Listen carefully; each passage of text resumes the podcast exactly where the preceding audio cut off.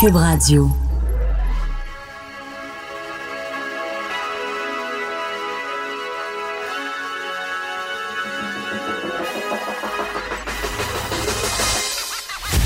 Jonathan Trudeau. Joe, Trudeau et Maude Boutet. Franchement dit. Cube, Cube Radio. Bon mercredi, on est le 25 septembre 2019. Mon nom est Jonathan Trudeau. Bienvenue à Cube Radio dans Franchement dit. Je suis en compagnie, évidemment, comme à chaque jour, de l'incroyable Maude Boutet. Salut Maude. Salut. Bon avant Comment ça va aujourd'hui? Ça va bien. Moi, ça va mal? Qu'est-ce qui se passe? Dis tout de suite, là, je, je- je lance un message comme ça dans l'univers. Si vous me cherchez, vous allez me trouver. Ah ouais, hein?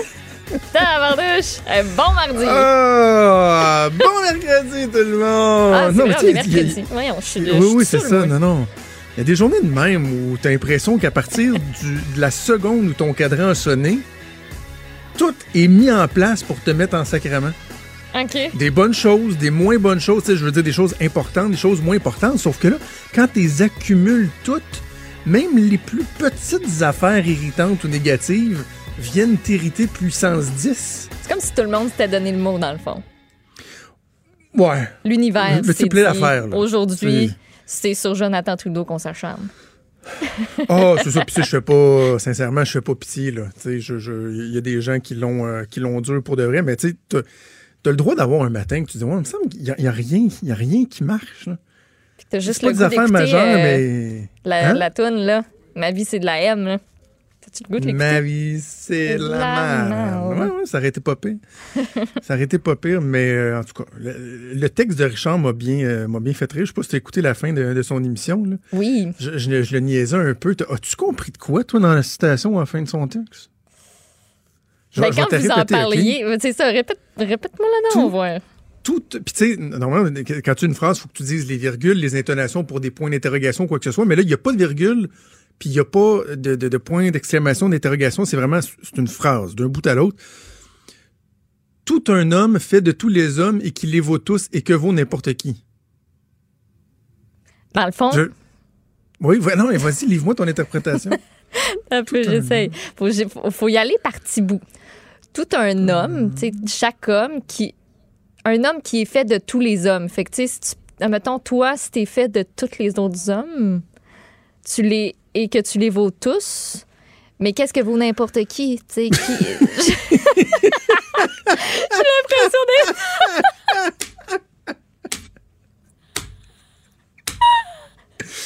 Ah! l'impression d'être dans un J'ai mal à la tête. Je la lis, je la lis, j'ai mal à la tête. T'as même pas besoin d'en était- fumer un pour, euh, pour Puis, être tout ah, mêlé, là. Puis Rich est super bon pour utiliser des citations de même. Des fois, tu te dis, tabarouette, ça- c'est toujours à point, c'est toujours, c'est brillant, les, les, les images qu'il utilise. Puis, mais celle-là me rend complètement,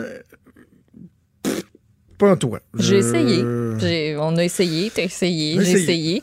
Mais moi, ça m'a quand même frappé euh, que tu, euh, tu disais à Richard que M. Charret, avec son petit calepin des expressions, Oui, son petit livre d'or, oui, puis c'était c'est un vague souvenir que j'ai de ça. Faut, faudrait que je fouille voir, euh, je pense que je me trompe pas de personne, même ça, c'était M. Charret qui, qui gardait un petit livre de, de, de, de, grandes il vient de expressions. rentrer, Ah? Richard, ah non, Richard, arrête, je viens, je viens de prendre deux Tylenol. Non, non, mais la, la question que je me pose, ça fait-tu trop péteux de mettre des situations, des citations littéraires comme ça? Ça fait-tu regarder comment j'ai de la culture? Peut-être, hein? Peut-être. Ben, Peut-être. Ça fait je te l'étale la voilà? Non, Non, mais mais tu sais, c'est il y, a que- tellement- il y a tellement de gens qui disent que je suis un tweet, puis je suis un imbécile, puis j'ai pas de culture. On dirait que je dis, ah ouais, vous pensez ça? Ben regardez. on va te plugger un sac. comme celle-là, celle-là, tu l'avais en tête ou t'as comme ouvert un livre de Sartre, puis là, Non, t'as non, comme non, mis je un l'ai- doigt je- quelque part, non, mais page je- 428. Je- écoute, j'ai lu ce livre-là euh, quatre fois, je pense. C'est un de mes livres préférés, Les mots de Sartre. Je la connais, cette citation-là. Mais bon. Non, non, mais j'insiste sur le fait que j'aime ça quand tu ça. Si à chaque fois que tu faisais une, tu prenais une citation, je comprenais rien, je t'aurais pas nargué avec ça ce matin. Tu Non, sais que j'aime ça. c'est vrai qu'elle est weird. Mais, mais celle-là, puis tu on, on aime ça qu'on écrit des chroniques, finir sur des punchs, quelque chose qui fait réfléchir. Celle-là, elle fait comme, tac, elle donne une claque sur la gueule, comme, hein? Attends, va leur lire, là. Tout un homme fait de tous les hommes et qui les vaut tous et que vous n'importe qui. Je suis sûr, là, c'est plate parce que c'est pas mon ordinateur à moi que j'ai, c'est l'ordinateur du studio. Mais euh, je sais Non, pas mais tu sais, comme moi, moi, moi, je suis comme tout le monde et tout le monde est comme moi. C'est ça que ça veut dire. Moi, je suis comme tout le monde, tout le monde est comme est-ce moi. que tu utilises. Antidote pour tes textes, toi? Non? Moi, j'utilise Antidote là, parce que je suis pas, j'ai pas un français euh, parfait comme Ok. toi. Fait que si j'écris mes chroniques, puis là, je le passe dans Antidote, qui, qui est un logiciel super poussé qui trouve les erreurs. Oui. Puis, mais aussi, Antidote décèle les, les, les formules, les formes de phrases qui ont pas de bon sens. Puis là, il met des, il met des lignes jaunes en voulant dire ici, ça coupe, je, je, je te suis pas. Je suis sûr qu'il capote. si Ah je non, cette mais là, là, passe pas ça à Antidote parce que ton ordinateur va, va brûler.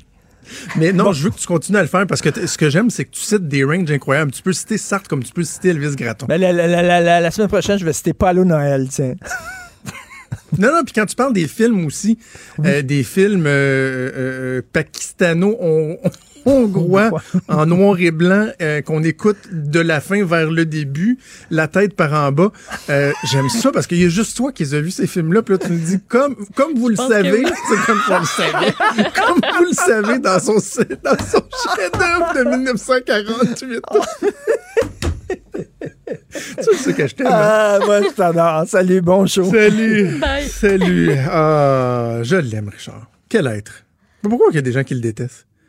Tu sais Ah, que si moi, tout le monde là, je- je- connaissait, je, pense que ce serait top. Hein? Ce serait Moi, je suis fier de dire que dans, dans mes bons amis dans la vie, là, je compte Richard Martineau. Tu sais, on a été des collègues de travail, mais depuis qu'on n'anime plus ensemble, on se parle aussi souvent, sinon plus. Tu sais, sérieusement, on s'écrit souvent. J'ai du fun avec ce gars-là. Euh, quel homme, euh, quel homme euh, incroyable. OK. On jase un petit peu parce que mine de rien, le, le temps presse. J'avais pas mal d'affaires sur mon sur ma liste de, de jasettes. Mais tiens, je, vais pa- je vais passer d'un chroniqueur à l'autre. Parce qu'il y a des très bonnes. Il y a des très bonnes chroniques dans le journal ce matin. Il y a celle de Richard et il y a des très bonnes chroniques. C'est super chiant. Voyons donc. Qu'est-ce que c'est? Il se passe quoi? C'est comme la façon que j'ai parti ma phrase, c'est comme si j'allais dire, tu sais. Il y en a des super bonnes. il y a la chronique de Richard qui vaut pas cher. Puis après ça, Ben non, elle le est bonne, la chronique à Rich, c'est la fin que je comprends pas. Oh, fait chaud. Mais les, parce que les chroniques de Mario, la chronique de Mario, euh, l'autre collègue, sur l'enfance de, jamais. celle de Richard, puis c'est une échelle, là, celle de Mario, dans le fond, là, t'es en train de Ah, me dire plus que... où je m'en vais. Celle de Mario est vraiment excellente. Oui.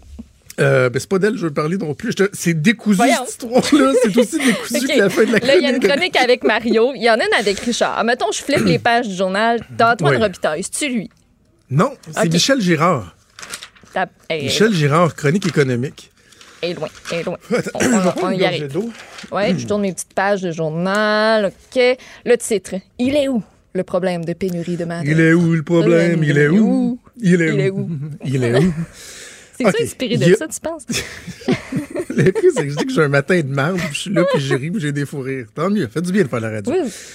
Plus sérieusement, Maude. Pénurie de main-d'œuvre, c'est un problème qui est criant au Québec. Euh, je je t'en ai parlé à quelques reprises sur le fait que je commence à être tanné qu'on mette tout sur le dos de la pénurie de main-d'œuvre. Oui. Mais c'est vrai que c'est un problème. Là. Bon, Michel nous dit dans sa chronique que les, euh, le nombre de postes vacants au Québec a augmenté de 20,7% au cours des 12 derniers mois. C'est 24 100 postes vacants de plus.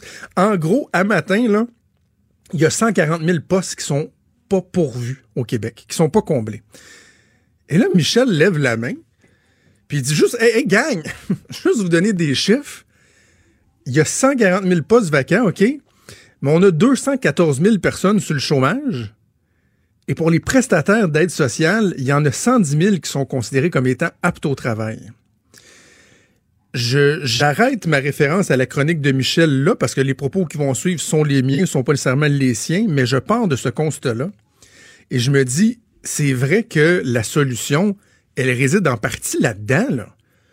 Tu sais, c'est beau faire des missions à l'étranger, faire des programmes de rétention pour les aînés, les garder au travail, le transfert d'expertise, etc., etc. Sauf que on regarde dans, dans nos effectifs, nos actifs, en tout cas ce qui devrait être des actifs, en ce moment au Québec, on pourrait à peu près la combler au complet. Je, je mais évidemment, je sais bien que c'est pas vrai que du jour au lendemain, tous les chômeurs, tous les assistés sociaux pourrait combler tous les postes. Tu as des postes qui sont spécialisés. Ben, quels sont les postes qui sont probablement, là, je- je- j'extrapole peut-être, mais qui sont le- dont les besoins sont les plus criants? C'est en restauration, c'est des plongeurs, c'est des, euh, des, gens pour le faire du service d'un Tim Hortons, d'un café, d'un McDo. Tim Hortons, à bien des endroits qui sont même plus capables de rester ouverts 24 heures parce que il manque de main-d'œuvre. Ben, quand on regarde le nombre de gens qui n'ont pas d'emploi et qui pourraient travailler, c'est impressionnant. Et ce qui m'amène, à parler spécifiquement de l'aide sociale. Je sais, les gens qui sont plus, à droite au niveau économique, quand on parle de ça, souvent, on va nous faire passer pour des insensibles. Ah, ben, voyons donc, vous comprenez pas, il y a des gens qui sont sur à l'aide sociale, ils n'ont pas le choix, puis oui, c'est quoi, Maude? Moi, je, je suis d'accord à ce qu'on aide ces gens-là. Je veux même qu'on les aide plus. D'ailleurs, le gouvernement Legault, dans son premier budget, a euh, déposé des mesures qui font en sorte que les 84, 84 000 personnes qui sont vraiment inaptes au travail au Québec ont vu leurs prestations augmenter. Et ça, moi, je dis bravo, applaudissons ça. Il y a des gens qui, effectivement, ont toutes sortes de contraintes physiques, mentales, peuvent pas travailler. On devrait en faire plus parce que souvent, ce qu'on leur donne, c'est le strict minimum. Ils vivent quand même dans la pauvreté. Mais sur le nombre prestataire total d'aide sociale au Québec, c'est-à-dire 371 000 personnes, il y en a 110 000 qu'on considère comme étant aptes au travail. As-tu idée comment c'est beaucoup? C'est presque un sur trois monde. Mais oui, c'est beaucoup de monde. Puis, dans, parmi ces gens-là, là, je, je, je t'a- je t'amène quelque part. là. Je- je- J'essaie quelque chose. Mettons. Vas-y. mettons qu'il y en a qui sont aptes au travail, qui, euh, ben, qui sont en fait, à- pas mettons, là, ils sont aptes au travail. Mettons qu'ils cherchent une job, eux autres, puis qu'ils se font claquer la porte au nez. Ça se peut-tu aussi qu'en tant qu'employeur, il y en ait qui a des critères un petit peu trop, euh, je veux pas dire discriminatoires, mais je le, je le dirais quand même. Euh, Peut-être. Euh, loin de moi l'idée que tous les employeurs soient, soient modèles, là. assurément pas. Mais tu sais, tu demandes à un employeur, euh, es-tu prêt à avoir un employé qui est pas nécessairement là, euh, dans le moule exact de ton idéal ou fermé? Pendant euh, des heures ou perdre, carrément perdre des revenus. Ouais. Je pense qu'il n'y a pas grand personne qui sont en affaires pour perdre de l'argent. Le fait est que les, les 110 000 personnes prestataires d'aide sociale qui sont aptes au travail, est-ce qu'on fait tout en notre pouvoir pour les inciter à retourner sur le marché du travail? Il y a le gouvernement euh, libéral, c'était Sam Hamad à l'époque, qui avait présenté le projet qui s'appelait, je pense, c'est Objectif Emploi, qui disait, vous savez quoi? Si vous nous démontrez, vous faites un suivi, on va vous suivre, on va vous prendre par la main, vous nous démontrez que vous travaillez activement à vous trouver une job, on va même vous aider à trouver une job. On va euh, vous donner des cours pour comment vous présenter, comment faire un CV, tout ça. On va vous encadrer. On va bonifier votre prestation d'aide sociale le temps que vous êtes sur l'aide sociale pour souligner le fait que vous faites des efforts. Et là, ça, le monde disait, ouais, OK, tu sais. Le gouvernement avait dit, en contrepartie, si on considère que vous êtes apte au travail et que vous le faites pas, que vous suivez pas ce qu'on vous demande de faire, c'est peu qu'on coupe le chèque un peu. Et la levée de bouclier, toi, c'est épouvantable. Ouais. Mais Maude, c'est pas normal que dans une situation de pénurie de main-d'œuvre, si on avait un taux de chômage à 12, 13 là, tu sais, 14, 15 et qu'on se disait, hé, tabarouette, il n'y a pas de job. Il n'y a pas de job. Ces gens-là, qui, des fois, ont plus de difficultés, euh, ont connu des problèmes, ont de la misère à se motiver. Il n'y en a pas de job. Mais là, c'est pas le cas. C'est tout à fait le contraire. Je me souviens pas, moi, d'avoir vu ça. J'ai 38 ans. On a une situation qui est tout à fait particulière. On manque de monde. Il y a des places qui ferment parce qu'il n'y a pas de main-d'œuvre. Il y a des restaurants ici à Québec euh, qui font partie du patrimoine qui ferment parce qu'on n'est plus capable. Ouais. Il n'y a, plus de job. Et là, tu en as 110 000. Je le répète, là, je parle pas de ceux qui ont des contraintes majeures ou qui sont inaptes au travail.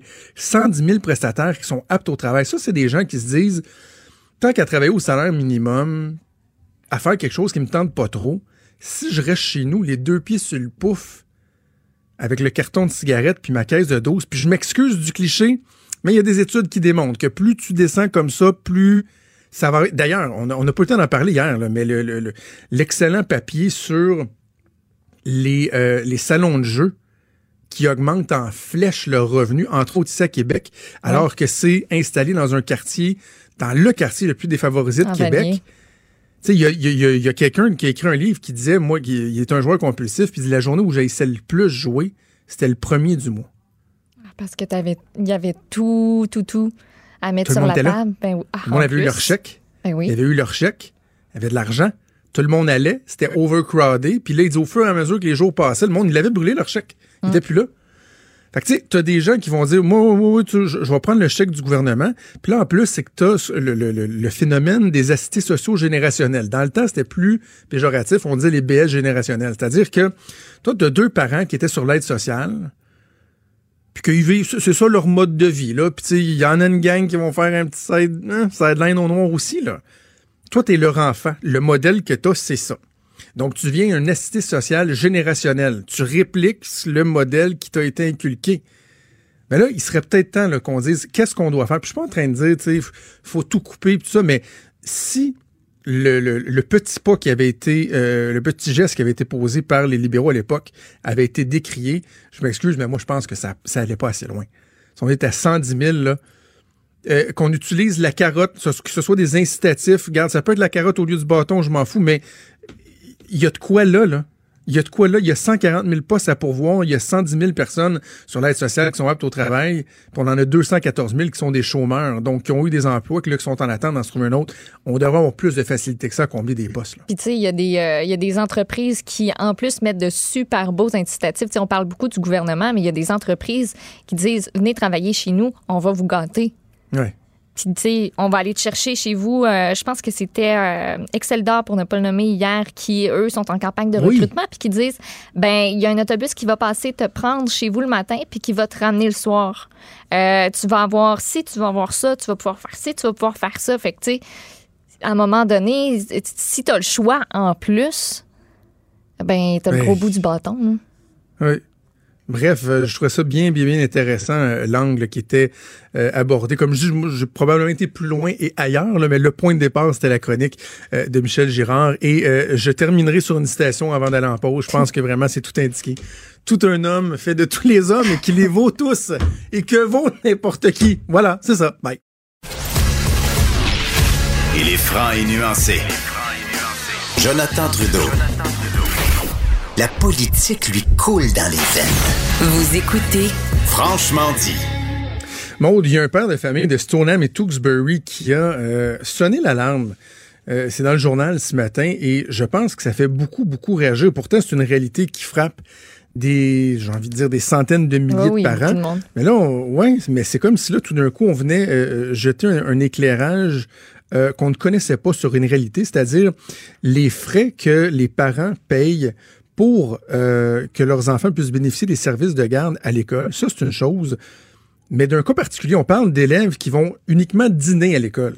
Ils vont pas au service de garde le matin, ils vont pas au service de garde le soir, ils vont juste dîner à l'école parce que, par exemple, le transport scolaire n'est pas offert sur euh, l'heure du dîner parce qu'il reste trop loin, par exemple.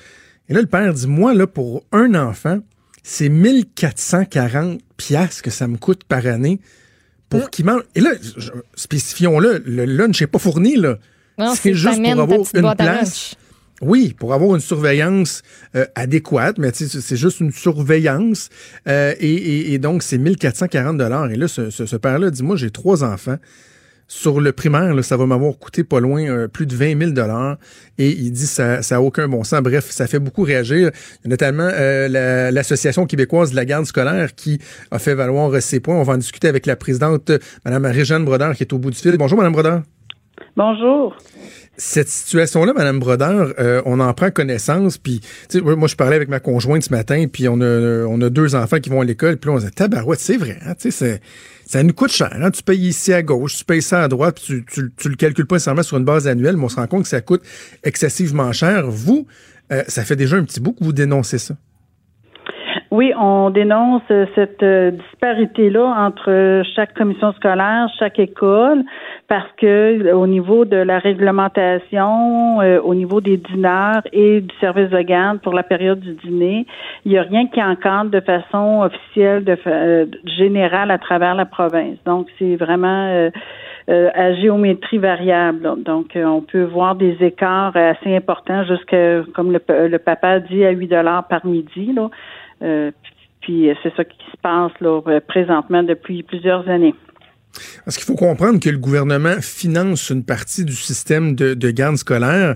Mais vous, ce que vous dites, dans le fond, c'est que lorsqu'on a mis en place ce système-là en 1997, il y avait une réalité. Cette réalité-là, elle a évolué, elle est rendue autrement différente, puis il faudrait peut-être s'adapter. hein.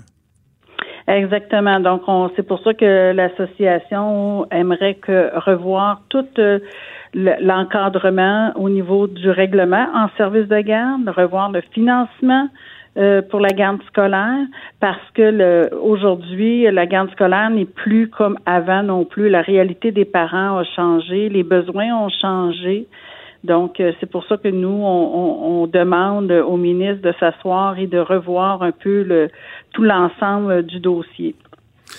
Parce que la réalité, Madame Brodeur, vous dites ça a changé. On, on- on se parle clairement, il y a beaucoup plus de mamans qui travaillent de nos jours comparativement euh, à une certaine époque. Maintenant, les mères euh, travaillent et c'est bien ainsi, mais ça fait en sorte qu'il y a des élèves qui n'iront pas à la maison parce qu'ils sont trop jeunes. Puis donc, c'est normal qu'il y ait davantage euh, d'élèves qui, euh, qui fréquentent euh, la garderie scolaire. Moi, une, une des questions que je me posais, Madame Brodeur, c'est est-ce que, à votre connaissance, quand vous parlez à vos membres, on a l'impression qu'il y a des élèves qui devraient être au service de garde. Tu sais, je pense à, des petits poux de, maternelle, première année, tu sais, qui ont 5, 6 ans.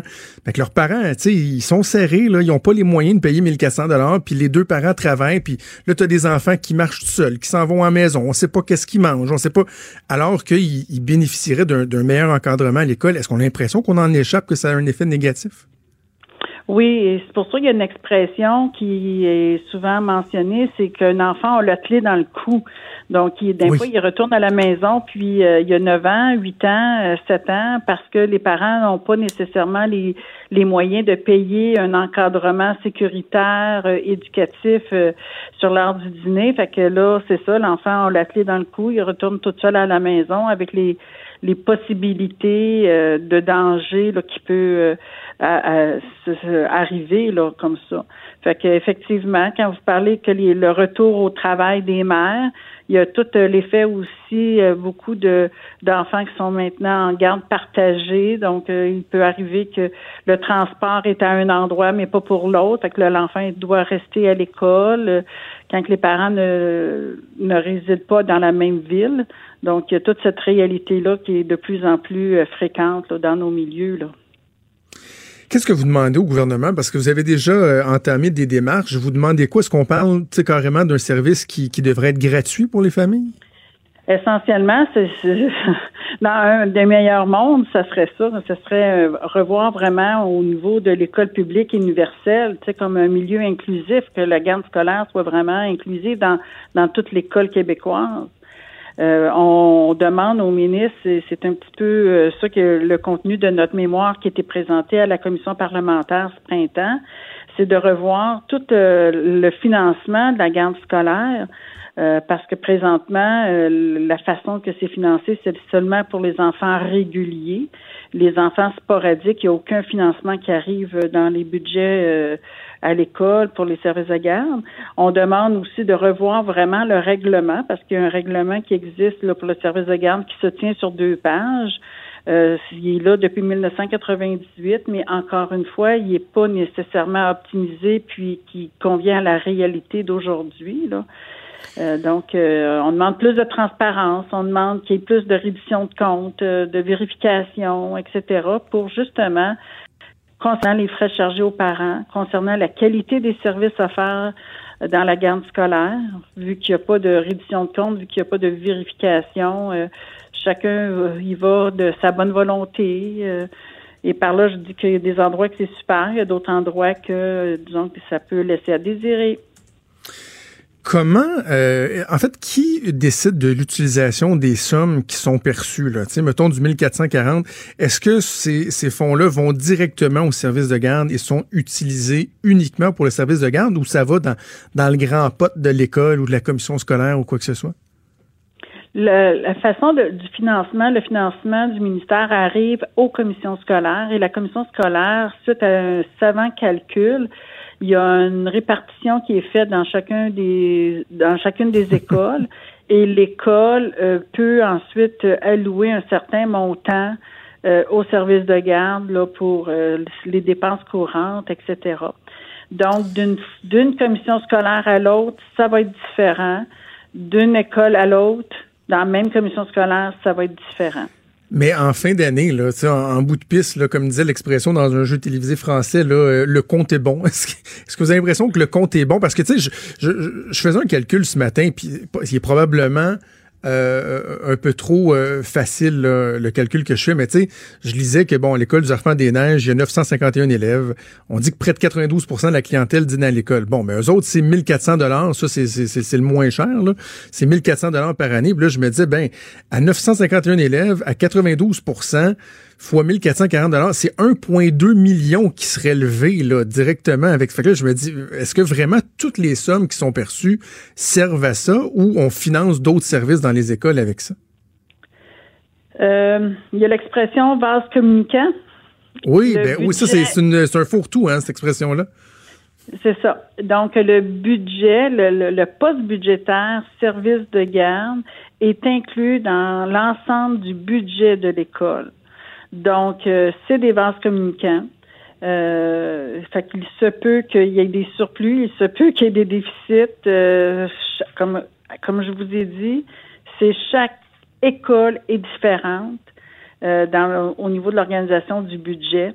C'est pour ça que l'Association québécoise de la garde scolaire demande une plus grande transparence au niveau des frais chargés aux parents, Ouais. euh, une réduction de compte. C'est pour ça qu'on demande ça pour justement que ce soit que les sous soient utilisés à juste valeur, pour justement de, p- prévoir de la formation pour le personnel, euh, peut-être diminuer les ratios pour les- inclure les enfants. euh, en cheminement particulier, Mhm. les, euh, bon, etc. euh, donner plus de qualité euh, aux, aux enfants, euh, au personnel, etc.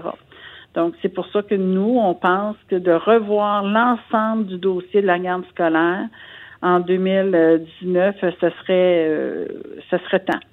Et là, avez-vous l'écoute du, du gouvernement? Bon, ben, par exemple, le fait qu'on en parle ce matin, avez-vous l'impression que ça peut faire bouger les choses? Êtes-vous entendu par le ministre de l'Éducation? Euh, nous, depuis ce printemps, qu'on demandait une rencontre au cabinet, l'association, puis on était supposé d'avoir une rencontre avec euh, euh, le ministre fin août, début septembre. Et là, je viens d'apprendre ce matin qu'il va y avoir une rencontre la semaine prochaine avec la directrice générale, Madame Miron, de l'association, avec le, avec le ministre, Monsieur le ministre. J'imagine que ça n'a aucun lien avec le fait que le journal sorte cette histoire-là ce matin, hein? Ben, en tout cas. Ben, tant pas- mieux, tant mieux. ça garantir qu'il y a un lien, là, mais c'était, c'était dans nos demandes. Fait que peut-être qu'il a lu euh, la demande, euh, puis là, il a décidé de mettre quelque chose à l'agenda, mais je, Ben oui, ça se peut. je l'important, c'est que ça avance. C'est ça, c'est exactement. L'important. Ouais, ouais, ouais. Parce qu'à un moment donné, les parents Nous- sont, euh, sont étouffés. hein. C'est ça. Nous, on veut travailler en collaboration avec le ministère. On veut euh, parce que quand on- l'association représente des membres, mais aussi on, on entend les, les autres services de garde qui ne sont pas membres, mais on les entend. Là, on voit qu'est-ce qui se passe. Puis, euh, fait qu'on est comme on appelle ça plus terrain. Donc, on est capable de lui dire c'est quoi un peu plus la réalité là, euh, euh, de qu'est-ce qui se vit là dans les milieux. Bon, on va espérer que euh, le, le- le ministre soit, soit bien à l'écoute. Euh, Régine Brodeur, président de l'Association québécoise de la, de la garde scolaire, merci de nous avoir parlé aujourd'hui. Merci. Bonne journée. Merci, Maude. Je, je, moi, je te le dis, là, je, je pense que il y, a- il y a un caillou que j'ai tourné qui est le bon. Là. On, on peut-on savoir à quoi ces sommes-là servent? Ouais. Quand je vois, là, bon, on parle de l'école euh, L'Arfan des Neiges, puis euh, Madame Chouinard, qui est, euh, qui est de la commission scolaire des premières seigneuries, elle dit ça nous prend beaucoup d'intervenants et c'est vraiment associé au coût de la main-d'œuvre. Parce que c'est 1,2 million qui lèvent. Et là, en plus, il y a une partie, tu sais, ils ont des subventions du gouvernement pour le service de garde, là, pour les élèves euh, qui ont le, le- le statut sporadique là, ou euh, le statut régulier. Fait que, le 1,2 million, ça fait, ça fait beaucoup d'argent. là. Tu sais, je, mettons, prenons des salaires de 40 000 là, euh, des surveillantes ou des surveillants. Déjà là, ça, ça te permettrait d'avoir 30 employés pour surveiller euh, les enfants. Je, je sais Un pas. Je trouve que, hein. euh, hein, Puis là, c'est quand, quand, quand Mme Brodeur parle des vases communicants, on a l'impression qu'on trouve peut-être des façons détournées d'aller financer d'autres choses. Juste avant qu'on aille en pause, on a une nouvelle de dernière heure. Ça touche euh, la réforme du mode de scrutin, monde. Oui, puis j'ai une autre phrase qui va te donner mal à la tête. Ah non! oui, oui, attends bien de voir. Donc, le gouvernement Legault qui a déposé son projet de loi pour un mode de scrutin proportionnel mixte. Et euh, le tout devra être, euh, on va y a- pour savoir si ça va avoir lieu, on va faire un référendum euh, lors des élections générales de 2022. Donc, on va passer de Good. ouais, on va passer de 125 à 80 circonscriptions, donc 80 députés. Il va rester 45 sièges qui vont être répartis en fonction du nombre de votes reçus par chaque parti dans chaque région. Mhm. C'est la question qui, euh, qui donne mal à la tête, parce qu'on l'a la question. J'y vais. Êtes-vous en accord avec le remplacement du mode de scrutin majoritaire uninominal à un tour par un mode de scrutin mixte avec compensation régionale tel que proposé dans la loi? Attends, répète. Êtes-vous en accord avec le remplacement du mode de scrutin majoritaire uninominal Uninominal. à un tour par un mode de scrutin mixte avec compensation régionale tel que proposé dans la loi? Trois petits points, euh, le, le- le- le Ouais, c'est numéro ça, de la loi. là. l'expliquer. là. Oui, non. Quand, quand tu suis ça depuis un bout, tu comprends là, c'est les, les deux modèles dont on parle depuis, depuis longtemps, mais de la Ouais, façon que c'est phrasé, clair ça se peut qu'il y ait des gens que, tu sais. On va en parler de- eh, tantôt, là, on va faire un bloc positif sur l'éducation. J'avais très, très hâte de faire ça, mais un peu plus tard, mon amie Caroline Saint-Hilaire va être ici, de passage à Québec. Ah, elle m'a texté. Check bien Ouais, ça. Elle dit, dit, m'en vient de l'achever. Ouais, moi, c'est le fun. Elle m'a dit ça, moi aussi. Dit, je m'en viens t'achever. Bref, on va en parler euh, avec Caroline. Mais en attendant, est-ce que quelqu'un pourrait, s'il vous plaît, contacter Jean-Pierre Charbonneau, voir s'il est en santé? Euh, je m'inquiète pour M. Charbonneau qui, avec euh, cette annonce-là, doit être en train de prendre du cœur. M. Charbonneau, on pourra peut-être lui parler. S'il re- il revient dans ses gonds, parce qu'il doit être sorti de ses gonds, euh, il Oh, va avoir beaucoup de misère avec, avec ça, mais je pense que c'est une décision qui est sage par le gouvernement, qui est prise par le gouvernement. Bougez pas, on vient.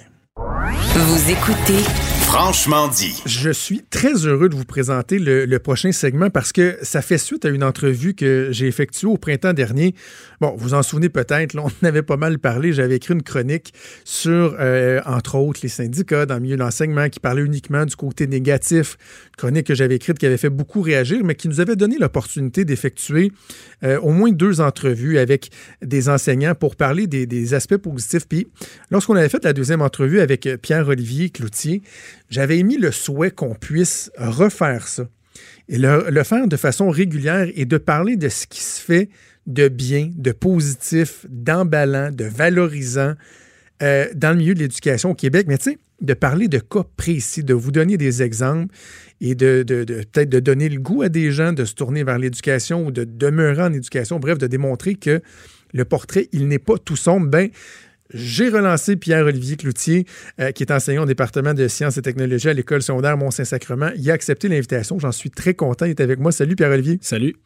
Donc, ensemble, euh, sur une base régulière, on va parler de différentes initiatives. J'apprécie que tu le fasses parce que ça te demande, ça t'exige un certain travail de voir ce qui se fait ailleurs, de parler à ces gens-là, d'être capable de, de nous le rapporter. Et je veux qu'on commence euh, tout de suite à parler de certains projets. Tu vas d'abord me parler de la boîte à Tibi. Évidemment, c'est un bon jeu de mots. Ça se passe en Abitibi. On pense à la, à à Tibi, qui est un, projet qui a été monté par les élèves de l'école secondaire Natagan. Ça, c'est à Barrault, en Abitibi. Qu'est-ce que c'est la boîte à Tibi?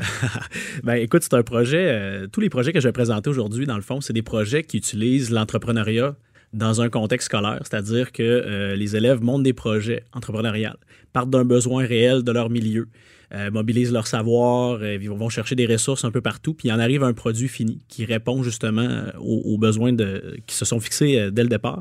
Donc, la boîte à Tibi, c'est un, un projet qui a été, qui a été piloté notamment par, par un de mes, mes bons amis, Jean-François Trudel, qui, qui, travaille, qui travaillait là, en fait, à, à l'école secondaire Natagan. Juste te mettre un peu en contexte, le Barrault, c'est 2000 habitants.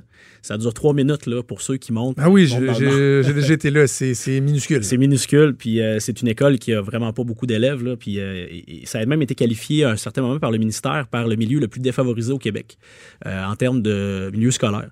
Alors, euh, on part de loin et il y a un directeur à un moment donné qui est arrivé là, puis qui a dit là, on va faire des projets de fous.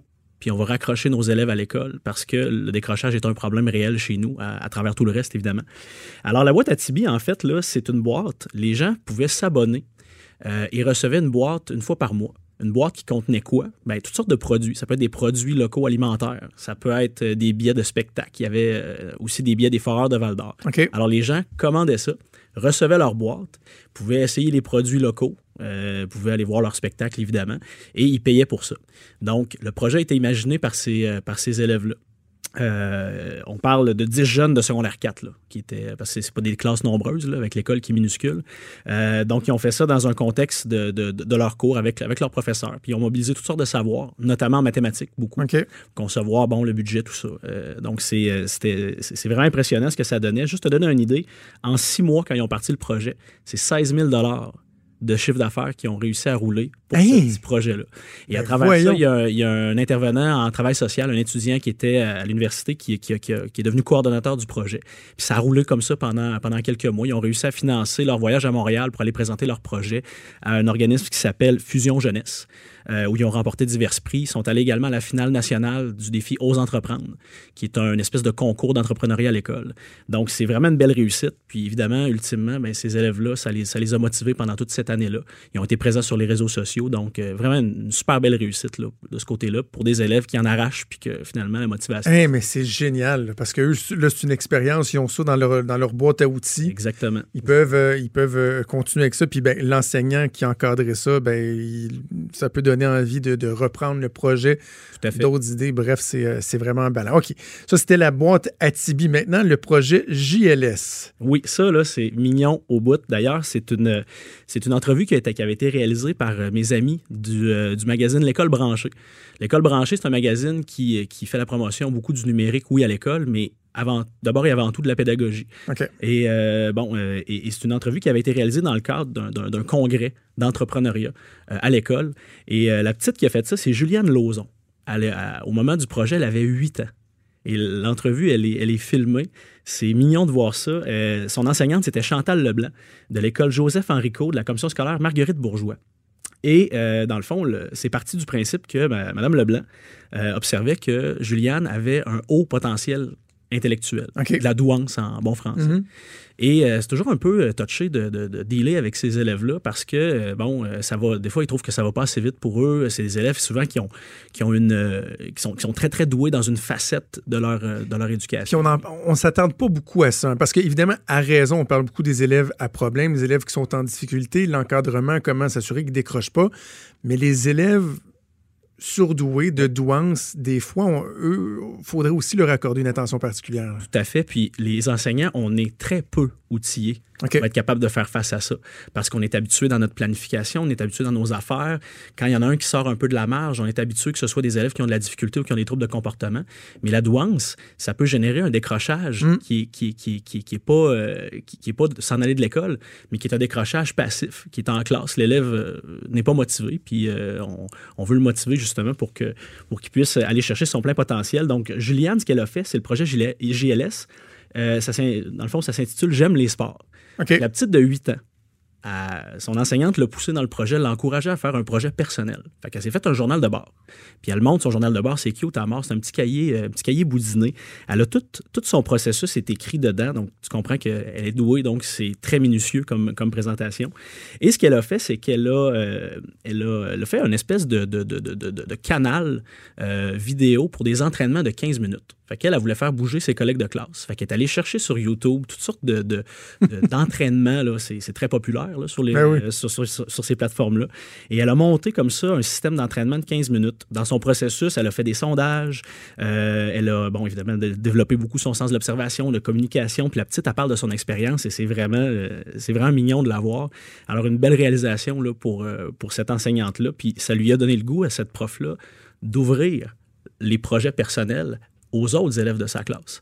Donc, le- l'expérience avec Juliane lui, a- lui a fait comprendre que c'était un processus qui pourrait être payant aussi pour d'autres élèves de sa classe. Donc, son objectif, c'était de continuer à faire ça dans les, dans les prochaines années. là. Donc, euh, vraiment, euh, très, très Génial. intéressant, puis euh, très rigolo de la voir, la petite, à l'écran. Eh ben, puis ça garde une jeune fille de, de 8 ans euh, accrochée et motivée à l'école. OK, on pense de la fait. commission Marguerite Bourgeois pour retourner en Abitibi. Ce coup-là, on parle de Val d'Or et de la bibliothèque de Corridor. Exactement. Donc là, on retourne à l'école secondaire. Euh, des élèves de, de deuxième cycle, donc c'est troisième, quatrième, cinquième secondaire, qui sont en adaptation scolaire. Donc ces élèves-là, ben, c'est des défis au quotidien de toutes sortes. Ça peut être des troubles d'apprentissage, ça peut être des troubles de comportement, ça peut être des limitations, des maladies qui les empêchent de suivre un, un cheminement régulier. Et euh, c'est 30 élèves de la polyvalente du Carrefour qui, euh, qui ont décidé de piloter un projet avec deux enseignants, euh, Daniel Gagné et Jesse Roy. Euh, et ce qu'ils ont fait, c'est qu'ils trouvaient que la, bibliothèque de l'école, c'est un peu contraignant. Des fois, les bibliothèques euh, municipales aussi, au niveau des choix, au niveau de la littérature jeunesse, c'est pas super intéressant. Alors, ils ont créé des bibliothèques euh, communautaires, c'est-à-dire que c'est des bibliothèques qui sont installées dans l'école. Il n'y a pas de service de prêt. Les gens se servent, ramènent le livre, peuvent alimenter les bibliothèques aussi. Et donc, le, processus, ben, pour ces élèves-là, ça a été, assez complet, c'est-à-dire qu'ils ont imaginé le projet, ils ont évidemment contacté la direction pour avoir l'autorisation et tout ça. Ils ont fabriqué le mobilier eux-mêmes. Donc, ils ont conçu les plans.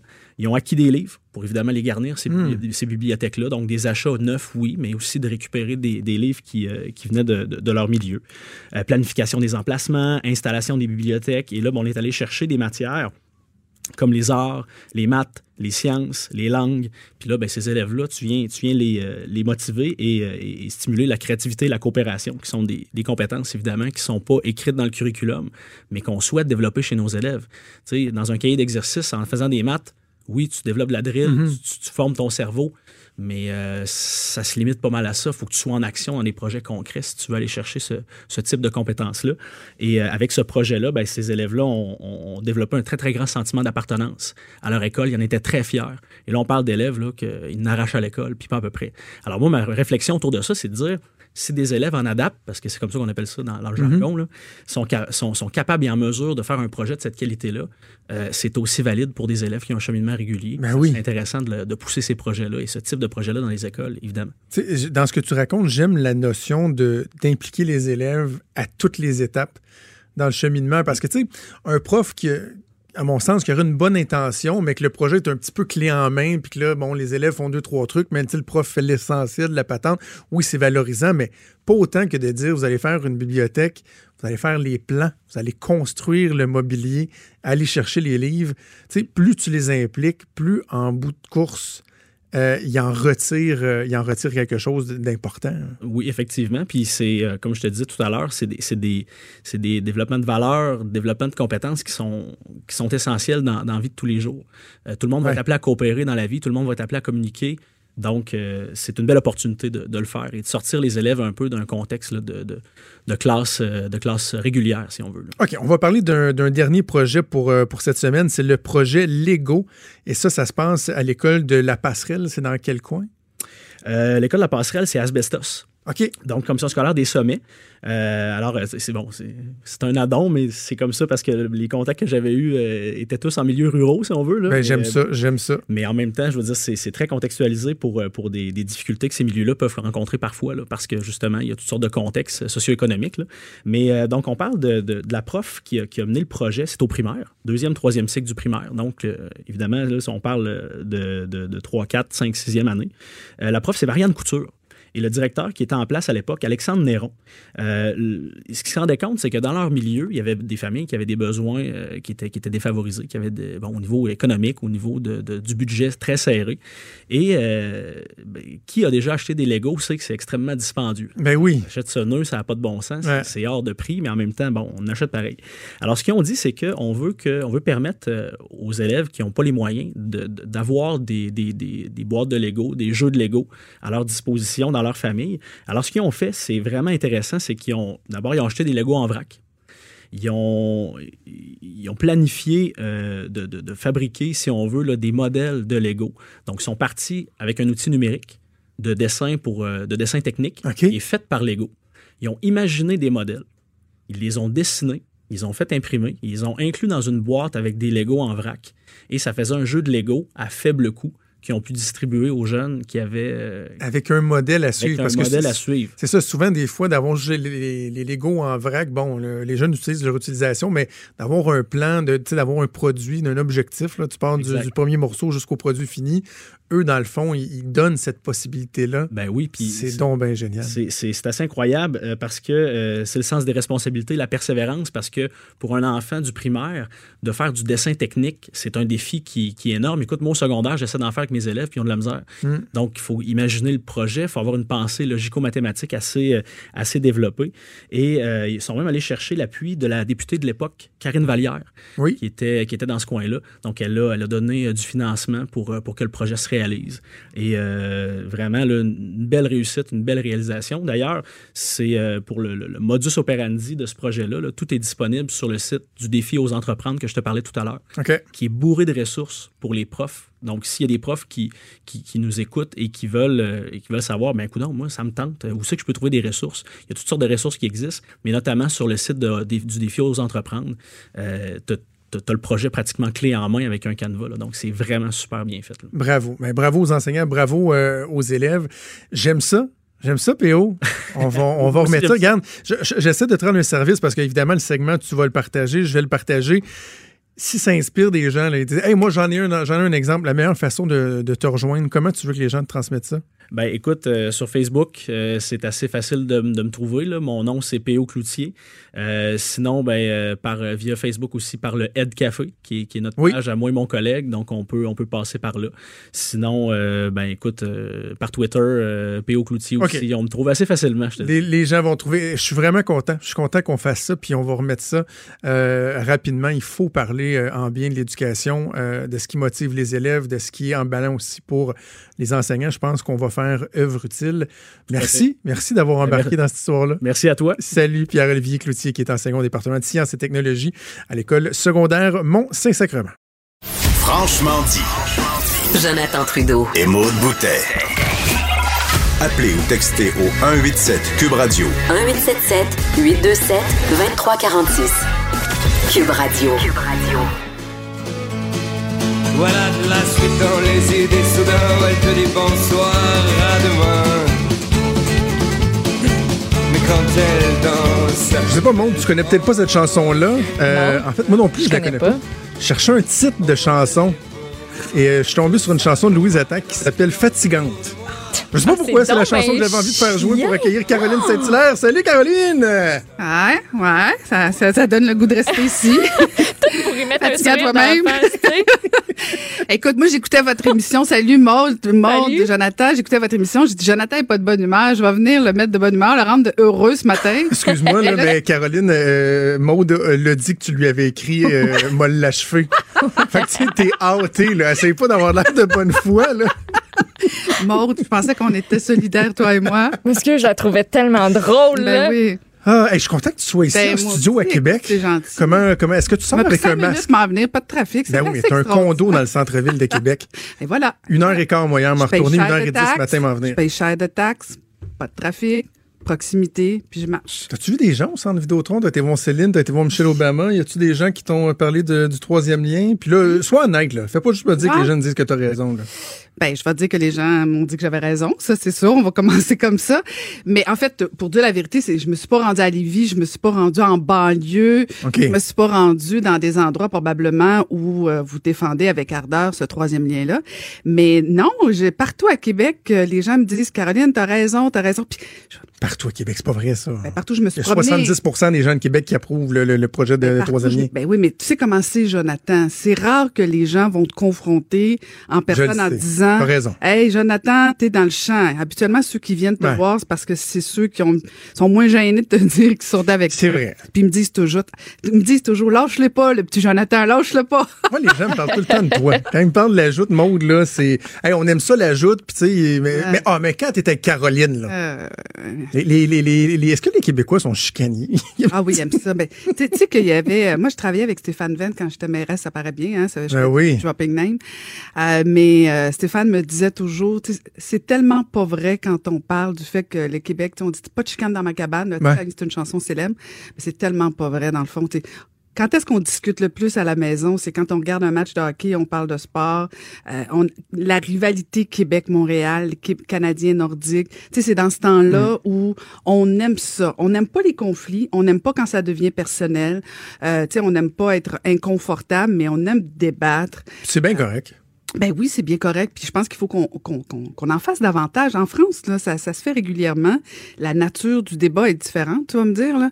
Mais euh, ici, euh, ici, je pense qu'il faut qu'on continue de, de débattre. OK, on ne chicanera pas sur le troisième lien, mais, euh, Non, mais, j'ai un sujet, je pense, qui, un sujet, je pense, qui va nous amener une, une bonne discussion. Mais puis je te jure, là, c'est pas parce que je te cherche, c'est juste que ce matin, je me suis Parce réveillé. que tu cherches bien du monde à matin. je me, je me suis, je me suis réveillé en pensant à à- à un truc en particulier. On, on va y revenir dans un instant, si tu veux. Mais avant, parlons euh, de la réforme euh, du mode de, de scrutin.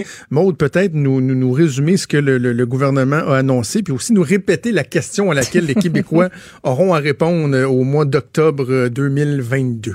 Ça fait qu'on va passer de 125 à 80 circonscriptions, 45 autres sièges qui vont être occupés par euh, des gens qui euh, seront choisis par par proportionnalité, ça le ça le dit selon la région, selon le nombre de votes qu'il y a eu par parti. Corrige-moi si euh, si jamais euh, ça, ça- c'est une mauvaise description, ça ressemble à ça. Euh, et la question à laquelle on devra répondre en tant que Québécois au référendaire, au référend, la question référendaire de 2022. Êtes-vous en accord avec le remplacement du mode de scrutin majoritaire uninominal à un tour par un mode de scrutin mixte avec compensation régionale tel que proposé dans la loi? Oui? Non? Caroline, est-ce qu'on va la comprendre, cette question-là? Ouais, je pense Je dis que- ça, c'est pas péjoratif, Ouais, là, mais les, les- quand tu suis ça que tu t'as le nez collé dessus. Non, mais tu sais, nous autres, on a le nez collé dessus, Ouais. fait qu'on on, comprend, mais euh, c'est trop compliqué. Ben, c'est- très technique, là. Puis là, on parle aux gens qui ont suivi l'actualité, qui ont suivi la question. Euh, parce que est-ce qu'on sait vraiment au Québec qu'est-ce que c'est un tour unimona- uni, uninominal? Tu vois, t'as de la misère à le dire. oui, mais j'ai pas de la misère à le comprendre. C'est ça l'important. Mais en fait, il va falloir qu'on l'explique. Là, c'est la première démarche avec la question, moi, je pense. Euh, et, et la question, euh, elle est quand même, la façon qu'elle est écrite, c'est quand même très habile parce qu'elle est positive. Moi, je trouve que euh, quand on parle du taux uninominal, j'ai vraiment de la. Uninominal. Hein, a le partiel collé. Euh, et euh, uninominal, un tour. Euh, je trouve que ça fait très, très antidémocratique versus l'autre qui fait davantage plus démocratique, plus, Ouais. plus représentatif. Euh, Mais en même temps, il y en a qui disent, ouais, mais le gouvernement, il en veut pas vraiment. Donc, en Mm. ce sens-là, ce serait malhabile de la de, de, de présenter l'option comme étant Ouais. positive? Parce que tu sais il y a cette question là, là qui est posée régulièrement à François Legault. Est-ce que par exemple parce que là, bon on confirme qu'il y aura référendum est-ce que lui va militer? Est-ce qu'il va être le, le- le président du camp du oui? Toi, vous aimez ça euh, toi et les tiens là, les présidents du camp du oui? Il dit... mais, mais, mais il dit que non. Il dit que non lui il va, il va rester neutre. Fait un référendum qu'on va peut-être gagner. mais, mais blague à part, euh, le danger, moi, je pense, de ce référendum-là, même si je salue l'initiative dans le sens où euh, il va falloir qu'on réfléchisse à- aux enjeux de ça. Euh, parce que, bon, tous les partis politiques sont toujours penchés là-dessus, que ce soit le Mhm. Parti québécois, Québec solidaire, le Parti libéral un petit peu moins dans le temps. Euh, mais toute l'élite est toujours favorable à ça. Mais tu sais, les gens qui nous écoutent à la maison, est-ce que tous les soirs on parle de ça, des enjeux de représentation dans nos parlements? Je suis pas certaine. Là, c'est peut-être l'occasion de le faire réellement, puis sortir ça des partis, sortir ça des instances. Moi, ma préoccupation, c'est de dire, est-ce que ça va devenir une question d'élite? Euh, est-ce que dans le cadre de la prochaine élection, ceux qui sont en faveur de ça, c'est un peu éliti- élitiste, élitiste, Mhm. je pense, élitiste. Euh, et donc, je ne sais pas jusqu'à quel point ça va être représentatif euh, dans le cadre de la prochaine élection. C'est un peu ça ma préoccupation. Ben, moi. Je- je oui, tu as raison, mais il y a aussi le fait que tu sais, c'est au cœur même de notre démocratie. là. La façon, tu sais, t'as pas plus, t'as pas de symbole plus fort de démocratie de la façon euh, dont tu portes ces gens-là au pouvoir, dont tu exerces ce droit démocratique-là. Donc, de le faire, moi, sans avoir consulté la population, parce que, tu sais, Jean-Pierre Charbonneau puis euh, François David peuvent bien nous dire, ah oui, dans la campagne électorale, tout le monde s'est engagé. La réalité, c'est que tout le monde s'en torchait. là. Tu sais, la CAQ n'a pas été élue pour faire la réforme de mode de scrutin. La CAQ a été élue pour faire le troisième lien. Pour, le- pour la, Ben, les maternelles aussi. la Hein? maternelle 4 ans. Ben, Maternelle oui, 4 ans, mais la ça loi coûte cher. 21, euh, etc. Mais pas sur Moi, je euh, pense la que la CAQ a été élue beaucoup, beaucoup, beaucoup, beaucoup, puis on va se dire les vraies affaires, pour sortir les libéraux. C'était eux qui étaient forts dans les sondages. Euh, je sais pas jusqu'à quel point on peut associer la victoire de la CAQ nécessairement à un engagement. Oui, ils ont promis des choses, je suis d'accord avec toi, que ce soit le troisième lien, la maternelle, la priorisation au niveau de l'éducation. Mais le danger, c'est de trop associer tous les engagements de la CAC, euh, la, la victoire de la CAC Mm. à tout leur engagement. Je suis pas certaine que, que, que c'est, ça reflète vraiment le, le, le contexte politique de la dernière campagne électorale. Mais tu as raison de dire que oui, c'est une bibite politique partisane, ça, de l'histoire euh, de la réforme du mode de scrutin. Je suis pas certaine que dans les chaumières, les gens vont se battre pour ça. Mais en même temps, les quatre partis semblent favorables. Fait que ça va passer. Mais là, ça va être quoi le positionnement du prochain gouvernement? Ben, j'ai hâte de voir si ça va passer parce que à peu près partout, ils font des référendums là-dessus. Ça passe. Euh, ça passe pas. OK, euh, je- je- mon Ben autre oui, sujet garde-toi, maintenant. garde-toi. Il y a un sondage léger là, de voir euh, ce matin qui est publié sur euh, les intentions de vote euh, au fédéral. Bon, ce qu'on se rend compte, c'est que le blackface a à peu près pas fait bouger. Ben là, finalement, PLC à 34% PCC, euh, les conservateurs à 33% Ça, c'est à l'échelle nationale. Et là, on dit, ben, euh, au euh, Québec, l'avance des libéraux a, a fondu pas mal. Là, 5 points de 5 points qu'ils ont perdus. Ils sont rendus à 32% les conservateurs et le Bloc sont à égalité à 23% mais on note que chez les Franco, le Bloc québécois est rendu premier à 29% devant le PLC à 26, le PCC à 24. Grâce à toi. Et là, on dit, là, tout le monde dit, là, ah, mais là, le Bloc, là, ah, Yves-François Blanchet, il fait une bonne campagne, puis, moi, matin, je me suis dit, one minute, là. One minute. C'est parce que là, ils ont une free ride qu'on appelle, là. Tu sais, Jean-François Lisée dénonçait la, la free ride à Québec solidaire. Là. Yves-François Blanchet, il y a une méga giga free ride. Là. Il fait pas une mauvaise campagne, il est bon. Mais on s'entend-tu qu'ils l'ont facile? là? C'est le Bloc québécois. Tu promets du vent. Tu promets, tu seras jamais redevable des engagements que tu prends. Tu n'auras jamais de bilan à livrer. Ah non, t'as jamais de bilan. Ben voyons donc, t'en as des bilans dans le sens où quand tu livres pas la marchandise. C'est la faute du gouvernement. Ben, c'est la faute du gouvernement, mais en- si le gouvernement livre la marchandise puis t'as pas réussi à démontrer la pertinence de tes idées, oui, ça, ça en est un. Je veux dire, quand en 2011, ils ont mangé à voler de leur vie, le Bloc québécois, ils ont souffert justement peut-être du bilan ou de la réalité politique qui, qui, qui a, qui a dit aux les Québécois leur ont dit, écoute, c'est assez, peut-être le Bloc, on va essayer d'autres choses. Ils ont essayé l'NPD, puis encore une fois, ça a pas marché plus. Moi, je suis pas d'accord de dire qu'ils ont, ils ont une free ride. Écoute, Ben voyons, je veux dire, le Parti vert, un free ride. L'NPD, on, on se pose même pas les questions. Québec solidaire, le U. Mais dis-moi pas que le Bloc québécois free Mais là, quel- De toute façon, attends, à attends. tous les jours, à tous les jours, le Bloc québécois, tout ce qu'on dit, c'est qu'ils sont non pertinents parce qu'ils seront pas au pouvoir. À ce titre-là, Au Jonathan. contraire, on le dit pas dans cette campagne-là, Caroline. Moi, c'est ça là, que je note. Parce qu'il Depuis le début de la pas. campagne, on dit Ah, Yves-François Blanchet, il est bon. Puis ça, on compare à quand c'était Martine Ouellette, puis ouais, ça va beaucoup mieux. Mais dans les faits, qui questionne? Tu sais, le Bloc vrai, québécois propose de manger de la tarte au sucre à tous les jours. Trois repas par jour plus un snack de tarte au sucre. Tarte au sucre, Oui, tarte au sucre. On va faire ça, on va faire ça. Tout le monde dit Ah oui, hey, le Bloc a proposé ça. Tu sais, il n'y a pas personne qui a besoin de dire Ouais, mais attends, là, euh, tu vas couper où pour faire ça? Est-ce que tu vas équilibrer le budget? Est-ce que, voyons, ils promettent pourquoi? du vent. Sais-tu pourquoi? Parce que à chaque élection, la plus grande force du Bloc québécois, ça a été sa crédibilité et sa rigueur. Jamais. Puis si tu fouilles les plateformes du Bloc québécois, jamais tu vas trouver dans le dans les engagements du Bloc québécois des engagements farfelus. Tu trouveras pas que le Bloc québécois promet euh, promettent euh, 38 stations de métro. Ils sont pas là-dedans du tout. Ils en prennent quoi? Ils en prennent 5, 6. C'est essentiellement de défendre les Québécois dans la globalité. Défendre les préoccupations des Québécois dans... Mon Dieu, on dirait quasiment que je suis rendue encore au Bloc québécois. Je défends ça avec passion. fantastique. Mais, mais je- moi, je veux pas qu'on revienne sur la, la, la, la rigueur du Bloc québécois parce que ça, ils l'ont toujours eu. Si tu me dis, est-ce qu'en 2019, Caroline, le Bloc québécois a toujours sa pertinence?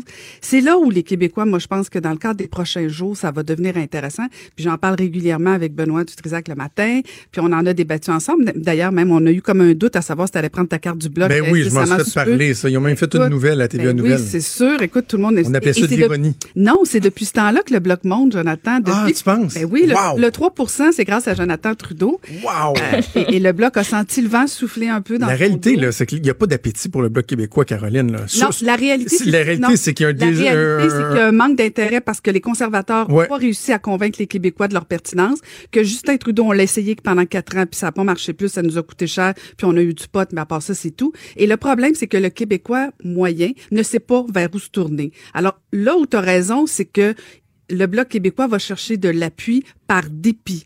Mais parle-moi pas du fait qu'ils ont un, un- une, euh, une laissez-passer facile, c'est pas vrai. Ben, Il y a du monde gens dans leur toi par autobus, dépit, là. ils sont là. Non, non, non, c'est pas vrai. Hey, mais si tu fais ça, eux autres, là, ils ont juste à tourner au Québec. Les, les- les chefs passent leur journée en avion coast to coast. Ça eux autres, ils tournent. au- je je trouve qu'il y a, il y a quelque chose de profondément injuste. Je Ah te oui, parce dirais que- même, Parce qu'Elisabeth May, elle vient souvent je- au Québec. je- hein? je- ben, elle, elle, il reste qu'à ailleurs au- dans, dans le pays. Ben oui, elle couvre pas mal plus de terrain que. Non, mais elle va venir. Mhm. Mais je, me questionne même à savoir si à un moment donné, puis je ne sais pas si ça a déjà été évoqué par le passé, mais est-ce que le directeur général des, des élections ne devrait pas exiger un minimum de candidats par province?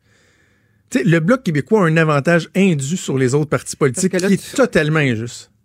Euh, je suis pas d'accord parce qu'à chaque quand quand dans une élection les Québécois votent pour massivement un parti politique, euh, tu peux pas tu peux pas aller en contradiction avec ça. À ce titre-là, pourquoi Elisabeth May, qui a un seul député dans tout le Canada, devrait être reconnue? Je veux dire, tu peux pas. Ben, des votes partout au pays quand même. Ben oui, mais c'est pas grave ça, c'est pas grave. Mais, non, mais imagine, un instant si tout, De toute toutes façon, les provinces avaient un parti politique juste pour la province et que systématiquement, quand bon, euh, il y avait- il y avait un désintérêt envers Alors, les, partis, ce la- serait le Christi de bordel Jonathan, au Parlement. Parce que à la base, tu défrais, tu, tu, tu, comment je pourrais dire ça, tu, tu prouverais le dysfonctionnement du Canada si tu faisais ça dans chacune des provinces. Le problème, c'est que quand le bloc est arrivé, puis là, je veux dire, je te ferai pas un cours d'histoire 101 là, euh, le bloc est arrivé. C'est vrai, il devait que- être là très brièvement. il devait être là. Ah, tout à fait d'accord avec toi, très brièvement. Mais en même temps, il y a eu des raisons pour lesquelles le bloc a continué d'être là et a continué d'être pertinent d'être là. Et là, en 2019, si tu me dis est-ce que c'est toujours pertinent, je suis à la même place que toi, je suis pas certaine. Le problème, Jonathan, c'est que où c'est que tu veux qu'on aille voter, nous, les Québécois, un petit peu nationalistes, qui défendons l'environnement, qui défendons le Québec, qui, qui veulent s'assurer que le français est représenté, que les Québécois se font pas avoir par le gouvernement central. Dis-moi comment Mais voter. pourquoi des députés québécois, libéraux ou conservateurs ne seraient pas capables de défendre ça? Ben, C'est sûr, j'en je ai déjà, on en a déjà discuté. Moi, cette notion-là, qu'il y a juste des députés du Bloc qui peuvent défendre le Québec, comme Ben, si c'est- non, non. les députés québécois se, se foutaient du Québec. Voyons donc. Nomme-moi lesquels. Tous les députés, c'est que- quoi, je vais tous les nommer. Je vais te parler de Gérard Deltel, je vais te parler, euh, j'ai pas de raison de croire que Pablo Rodriguez aime pas le Québec ou que Mélanie Joly veut rien savoir du Québec ou mais que Marc. Garneau veut rien savoir du pas Québec. faire fi, Jonathan, d'un député versus son parti. Justin Trudeau, le Parti libéral du Canada, c'est le parti le plus centralisateur qui, qui existe. Alors, tu peux pas me dire que tu peux pas faire fi quand tu votes, quand tu es souverainiste, quand tu es nationaliste, faire fi de ça. Moi, je suis obligée de me dire, jamais je voterai pour le Parti libéral du Canada si je suis une souverainiste. C'est impossible. C'est impossible. À moins que tu t'appelles Jean Hébert, puis que, que, que, que tu as passé une mauvaise nuit. Mais c'est impossible. Il n'y a pas de logique. Tu peux passer au Parti conservateur. Michel Gauthier l'a fait, il sa démarche. Tu peux. Mais le problème du Parti conservateur pour plein de gens au Québec, c'est la question environnementale. Alors, OK, parfait. Si ça répond pas à mes, mes attentes au niveau environnemental, je me tourne où? Je me tourne au Parti vert. OK, le Parti vert, le Parti vert veut pas qu'on parle de la souveraineté, veulent pas défendre essentiellement la question des Québécois. Puis en plus, si tu me parles que le Bloc sera jamais au pouvoir, tu conviendras avec moi que c'est pas le Parti vert non plus qui va gagner la prochaine élection. Fait que On tu sait fais quoi? jamais. Ben voyons, donc arrête là. Fait que tu te tournes où? C'est ça la réalité. Et à chaque élection fédérale, ce qu'on s'est rendu compte au Québec, c'est que ok, est-ce qu'on est mieux de faire front commun puis avoir une forte représentation avec le bloc québécois, ou effectivement on infiltre un autre parti et on essaie d'être représenté? C'est ça que les Québécois vont se poser dans le cadre de la C'est prochaine dommage élection. qu'on qu'on qu'on ait plus de temps. En tout cas, moi, je te, Ça fait juste ton affaire qu'on en ait plus. je vais commencer, je vais finir avec, euh, Une citation? Non, Fais-moi donc une ouais, citation. à la, à la Richard Martineau, non, je vais finir avec euh, un commentaire que je sais pas si tu vas le prendre comme un compliment ou pas, mais je te trouve Ça beaucoup plus bien. utile comme mairesse de Longueuil ou comme analyste politique que comme député du Bloc québécois. T'as même pas suivi ce que j'ai fait pendant mes 11 ans au bloc québécois. tu Ben oui, je te voyais. Savais-tu que c'est le Bloc québécois dont, euh, T'avais un jeune enfant. dont ton ami qui est en face de toi, qui a proposé justement euh, une réduction pour le transport en commun pour les usagers. Et les conservateurs? Ont fait quoi? Ils ont pris l'idée du Bloc québécois. Ça s'appelle aussi, quand tu es dans une opposition... Imagine si tu t'avais été dans un gouvernement en plus. Non, mais Jonathan, pu proposer la même chose en étant Jonathan, membre d'un gouvernement. donc, abolition, abolition, l'opposition, ça sert à rien. L'opposition, c'est là pour aussi critiquer, mais c'est là aussi pour proposer. Puis un pas juste gouvernement les qui est à d'une province. C'est une fédération, pas juste l'intérêt d'une province. Non, parce que toi, tu es fédéraliste canadien fier de l'être, mais quand moi, je Non, suis juste pas, fédéraliste. J'ai juste envie d'être représenté de façon juste et équitable. Et euh, je pense que là, c'est... En tout cas, Tu reviendras. Tu reviendras, on n'est pas sorteux. Ben non, je sais. Je t'invite à rester ici, d'ailleurs. Caroline, c'est toujours un plaisir, même si ça paraît pas tout le temps. Salut. Salut. Merci, bye, Maud. Bye. Des débats, des commentaires, des opinions. Ça, c'est franchement dit. Cube Radio. Maude, euh, grosse, grosse nouvelle qui continue d'évoluer. Là, c'est évidemment, on parle du processus de destitution envers le président américain Donald Trump qui a été euh, entamé officiellement hier par les démocrates. Donald Trump s'était engagé hier à rendre public le fameux transcript de sa conversation avec le dirigeant ukrainien. Ça vient d'être fait, là. Donc là, on, on a l'heure juste sur ce qui a été dit ou pas, là. Oui, et Donald Trump a bel et bien demandé à son homologue ukrainien d'enquêter sur son rival Joe Biden. Donc, toujours selon la transcription euh, de l'appel téléphonique qui a été rendu public aujourd'hui. Euh, je vous cite euh, Donald Trump qui part à Volodymyr Zelensky. On parle beaucoup du fils de Biden et du fait que Biden ait arrêté l'enquête et beaucoup de gens veulent en savoir plus sur le sujet. Donc, ce serait formidable si vous pouviez vous pencher dessus. Donc, Donald Trump, Donald Trump propose clairement à cette occasion-là euh, à son homologue de travailler en coopération avec son avocat Rudy Giuliani et avec le, le ministre américain de la Justice Bill Barr, le président américain qui a affirmé qu'il n'avait pas exercé la moindre pression sur l'Ukraine après la publication de la transcription euh, de cet échange-là. J'ai, je, me suis comme censuré là parce que en même temps, je, bon, je, je- je vais être prudent, mais mon premier réflexe était de te dire il est cuit. Ouais. C'est, c'est, c'est grave, grave, grave, grave, grave. Juste dire aux gens qui nous écoutent, euh, il y a des gens, je sais, on, on vous parle dans la rue, on, on lit vos messages, puis euh, il y a une partie des, de nos auditeurs ou des gens qui nous regardent à la télé, ou qui nous lisent dans le journal, qui à un moment donné ont dit, je l'ai senti au cours de la dernière année particulièrement, tu sais, lâchez les Trump un peu. Tu sais, à un moment donné, bon, il y en a qui disent quasiment de l'acharnement, mais tu sais, c'est dur de pas parler de ses frasques. Le gars est tellement débile que c'est dur de pas en parler.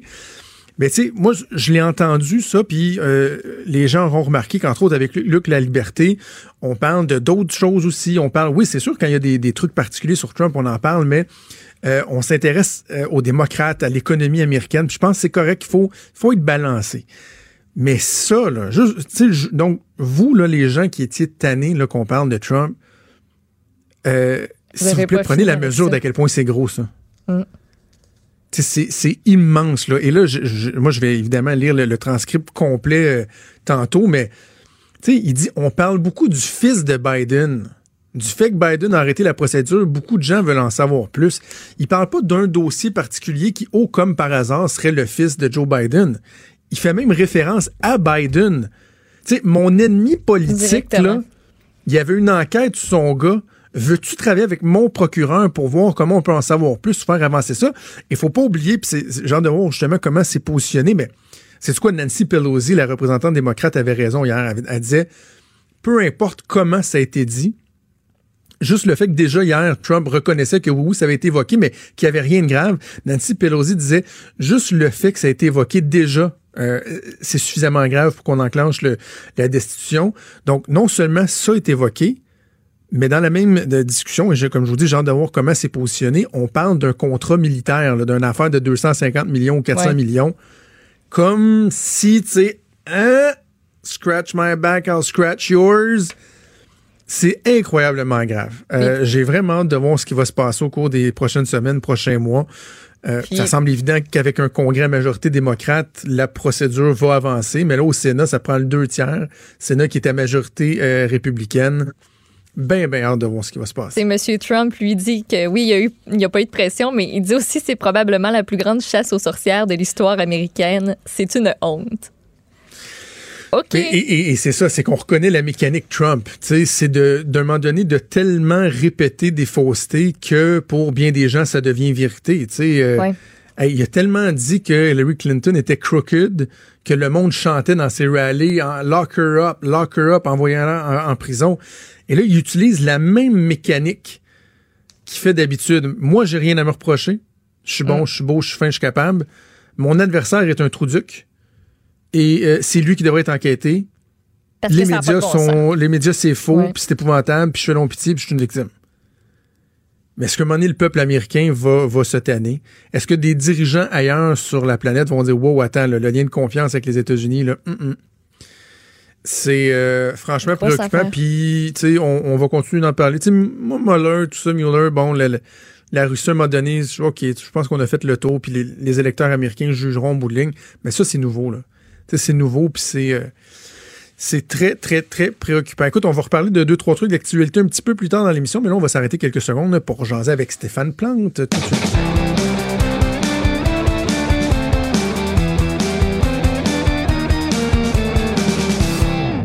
Hey, salut Stéphane Plante, comment ça va? Salut Jonathan, ça va très bien toi? Oui, euh, on parle beaucoup, beaucoup ces jours-ci. Ben, ça, ça, ça a débuté déjà depuis quelques semaines. Oui, quand même. Mais euh, du dixième anniversaire du décès du grand réalisateur Pierre Falardeau. Oui, c'est ben, c'est aujourd'hui, donc euh, ça fait dix ans. C'était le 25 septembre 2009. Euh, on a souvent l'impression qu'on le connaît bien parce que ses paroles ont été rapportées, citées un peu partout. Euh, on savait que Pierre Falardeau aimait beaucoup les réalisateurs québécois comme Pierre Perrault, Gilles Groux. euh, même en littérature, Camus, Miron, Neruda sont cités abondamment dans son œuvre. Mais des fois, c'est peut-être le mélomane en moi, mais je remarquais que Falardeau faisait des références à la musique ici et là, des fois dans dans ses films un peu. Et j'ai pensé, pour Disque dur, euh, parler avec Jules Falardeau, son fils, et il m'est arrivé ici la semaine dernière. Moi, je me disais, OK, on va parler de musique, on va s'enregistrer un peu, euh, on va parler du rapport que, que, que ton père avait avec la musique, mais il est débarqué avec 11 vinyles qui appartenaient à son père. Ah oui. Donc là, c'était comme un, un trésor. là. On découvrait des affaires. Je me sentais comme un petit gars. J'aimais bien parcourir avec lui. Euh, ben, il y avait des anecdotes pour chaque album. Et même, il y avait une cassette audio qui enregistrait parce que il disait, à une, une époque, son père était, il avait pas assez d'argent pour acheter des, des albums. Donc, il allait à la bibliothèque municipale, il empruntait des vinyles, puis il copiait sur des cassettes. Euh, je me rappelle une cassette qui est du free jazz. Son père écoutait ça. Et ce qui est, ce qui est étonnant dans la discographie qu'il nous a proposée, c'est que vraiment, ça va dans tous les genres Ah musicaux. C'est, c'est étonnant. C'est pas juste, mettons, Gilles Vigneault, Paul Piché, là, on pourrait croire Ouais, avec ouais, son ouais. message et tout ça. Non, c'est dans, dans les sonorités, c'est très varié. C'est certain que le falardeau militant euh, est toujours proche là, du falardeau mélomane, mais bon, on s'étonnera pas, il n'y a pas de disque de Bare Naked Ladies ou de Paul Anka dans sa discographie, loin de là. Euh, mais vraiment, là, on retrouve du jazz, country, folk, reggae. Euh, puis j'ai demandé à Jules justement comment ça se traduisait dans ses films. Euh, puis il disait, ben, admettons le film Le Steak, un documentaire sur euh, Gaetan Hart, ben, il est construit à partir un peu du free jazz dans sa structure, comme la musique d'Archie Shep. Et Ah oui. Même 15 février, euh, il y avait 15 février 1839, il avait demandé au compositeur Jacques Saint-Jacques qui faisait la musique de, de, de faire de la musique qui se rapprochait de la musique catalane de Jordi Saval. Il a fait envoyer, il a envoyé des, des, des chansons à Jean Saint-Jacques. Donc il avait quand même un regard sur sa ben, une oreille sur sa musique. Et même le film Le Party est inspiré, selon Jules, de euh, l'album Folsom Prison, ben, Johnny Cash à Folsom Prison, donc un spectacle pour des prisonniers. Et puis euh, C'est donc bien intéressant. ça. a- Donc, la, la- la musique inspirait son œuvre cinématographique. Absolument. C'est vraiment, vraiment fascinant. plein ça. de parallèles. Et on va passer à travers sa- sa- la discographie, je pourrais dire, de Pierre Falardeau. Euh, un choix qui, qui va peut-être étonner, Public Enemy et l'album It Takes a Nation of Millions to Hold Us Back. On va écouter la pièce Show 'em What You Got. Public enemy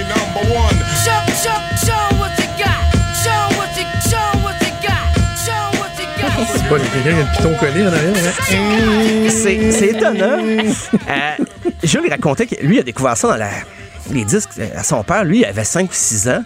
Et il a commencé à écouter ça. Et lui, il entendait, au lieu de show, show, show him what you got, il entendait saute, saute, saute mon petit gars. Et après ça, son père, il a expliqué que c'était plus que ça, Public Enemy, qu'il y avait des références au mouvement contestataire afro-américain, tout ça, comment ça avait forgé sa pensée. Puis parce qu'on n'imagine pas euh, Pierre Falardeau euh, sauter dans un show de hip-hop euh, aux premières rangées, mais il aimait le message, il aimait beaucoup ça. Et euh, d'ailleurs, dans le hip-hop, je pense Public Enemy a marqué là, quand même à la fin des années 80, puis c'est encore un, groupe qui est abondamment cité aujourd'hui. Euh, aussi dans le jazz, je parlais du, free jazz d'Archie Shep, mais euh, Fela Kuti, jazz africain, euh, encore là, c'est le message quand même. là. Parce que même sur les chansons instrumentales de Fela Kuti, on retrouve des titres comme Colonial Mentality, euh, ITT qui était International Thief Thief, mais qui était une référence à la compagnie ITT, International Telephone and Telegraph. Puis Falardeau, quand il écoutait un artiste de jazz, ben il suivait même sa biographie parce que Fela Kuti était emprisonné, dénonçait la corruption, la dictature au Nigeria. Ça fascinait Falardeau, donc il s'incrustait, il allait dans la musique même en, lisant sur le personnage. Parce qu'il aurait pu dire, ah, ben, sa vie est intéressante, mais sa musique me touche pas. Euh, là, non, non, lui, vraiment, il faisait, euh, il écoutait la musique et ça, ça le touchait beaucoup. Et je parlais de Johnny Cash. Euh, on va écouter d'ailleurs une des pièces, je pense que Pierre Falardeau euh, affectionnait particulièrement sur l'album At Folsom Prison.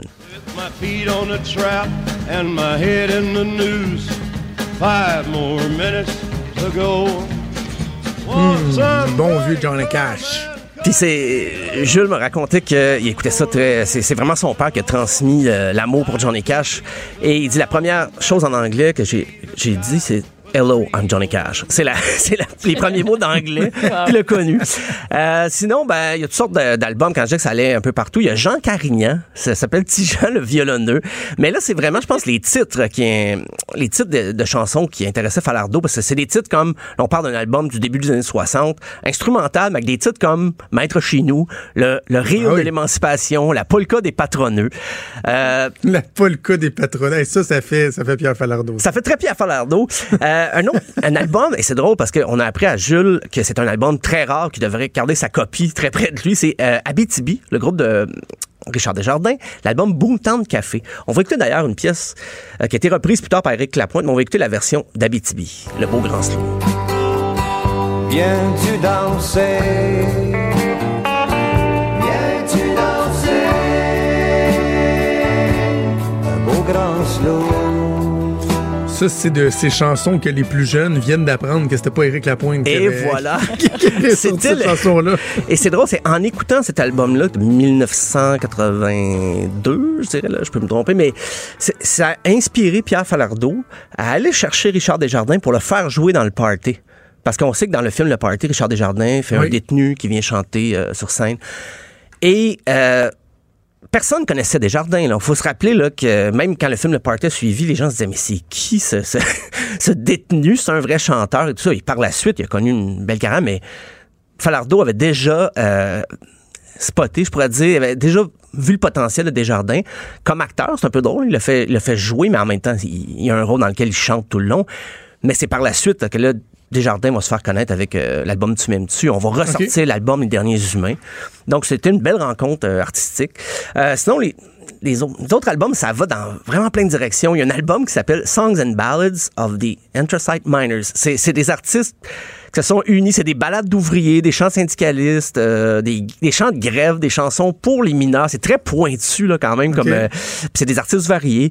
Euh, Il y a aussi un album de Theodorakis, qui est un un musicien grec qui avait été euh, emprisonné sous la Grèce des colonels à la fin des années 60, début des années 70 qui fait de la- qui met de la musique sur des poèmes de Pablo Neruda.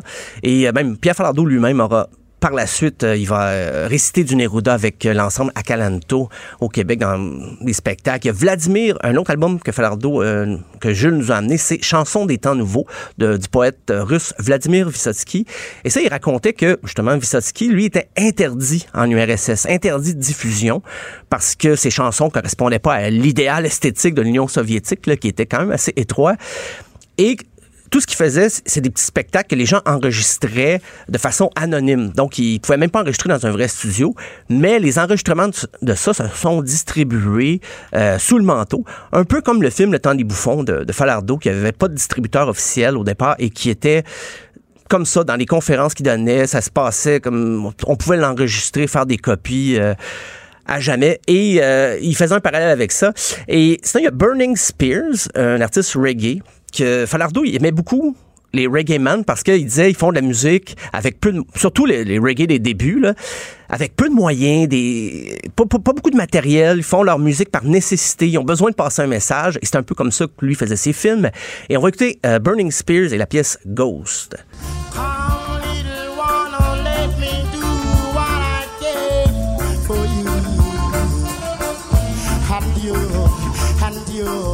Drôle, j'imagine pas Pierre Falardeau là, danser sur du reggae. Non, là. ben, Euh, exactement. D'un, album à l'autre, c'était très, très, très varié.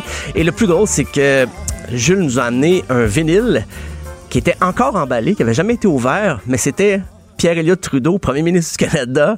C'était un vinyle, à l'époque, qu'on donnait à période pré-référendaire. Euh, le vrai nom de l'album, c'est Pierre Elliott Trudeau, premier ministre du Canada 1968-1979. Euh, comme euh, quoi? disait, Son- ben, c'était des discours sur la Constitution, Et sur... Pierre Falardeau avait ça? Oui, il y avait ça, mais à l'époque, on les donnait. Je crois parce que je pense que la campagne du non donnait les albums. Et euh, c'est drôle parce qu'on dit premier ministre du Canada de 68 à 79. C'est parce qu'entre-temps, Joe Clark a été élu et finalement, Joe Clark sera pas au pouvoir pendant un an et Trudeau va revenir juste avant le référendum de 80, il va être réélu parce que Joe Clark avait été élu avec un gouvernement minoritaire.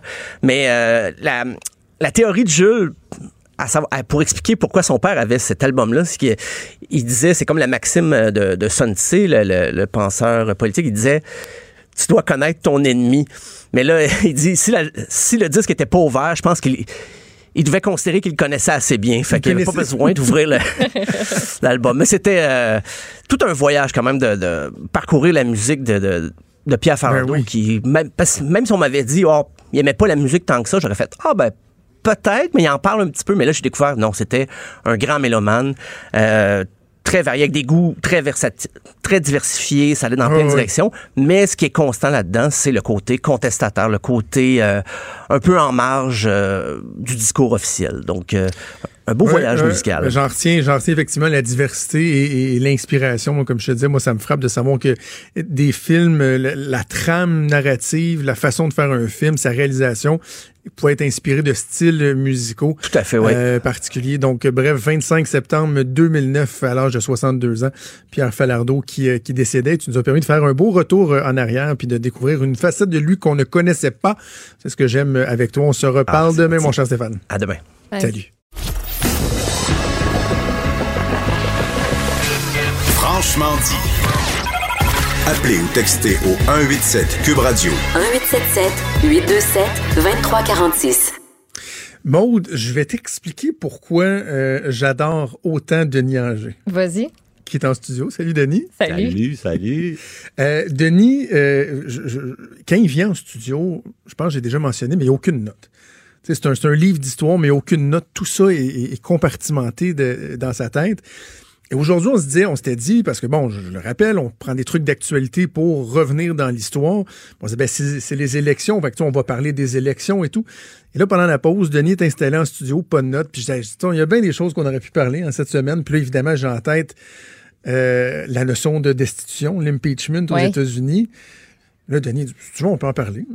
Ah, ben, finalement, à une tente. minute et demie d'avis, je- on change le sujet de la chronique parce que les élections, on en a encore pour une trentaine de jours. Donc, Exact. on aura l'occasion d'y revenir. Mais Denis, on va parler Ouais. ensemble du processus d'impeachment, la destitution. Ça vient d'être enclenché Tout à fait. euh, contre Donald Trump. Mais Ben- l'histoire de ça. Ben, l'histoire de ça, vous savez, les États-Unis ont été construits sur euh, ce qu'on appelle un système de check et balance. Donc, on essaie de toujours contrer le pouvoir de l'une des trois grandes composantes, là, le président, le Congrès, la Cour suprême, en référant de l'un à l'autre. Plus encore, advenant le cas où un président euh, commet, commet des, comment dire, des, mal, des méfaits épouvantables, il y a une procédure qu'on appelle impeachment, destitution où on doit avoir une double majorité, et notamment une majorité des deux tiers au Sénat, Sénat. pour être capable de traîner un président devant le Congrès et de carrément le congédier. Et ça, ça a été utilisé trois fois dans l'histoire des États-Unis. La procédure, mais on n'a jamais eu d'impeachment comme tel parce que dans un cas, c'était à une voix près. Premier cas, 1868. Les États-Unis sortent de la guerre civile, la guerre de sécession. On sait qu'Abraham Lincoln a été assassiné au théâtre Ford par un gars qui s'appelle Wags Booth. Euh, il est remplacé par son vice-président qui s'appelle Andrew Johnson. Andrew Johnson, il a des racines dans le Sud et les républicains qui sont au pouvoir lui en veulent parce qu'il est trop, comment dire, euh, généreux, conciliant, euh, plein de pardon à l'endroit des ex-sudistes. Donc, on enclenche à son encontre la procédure d'impeachment.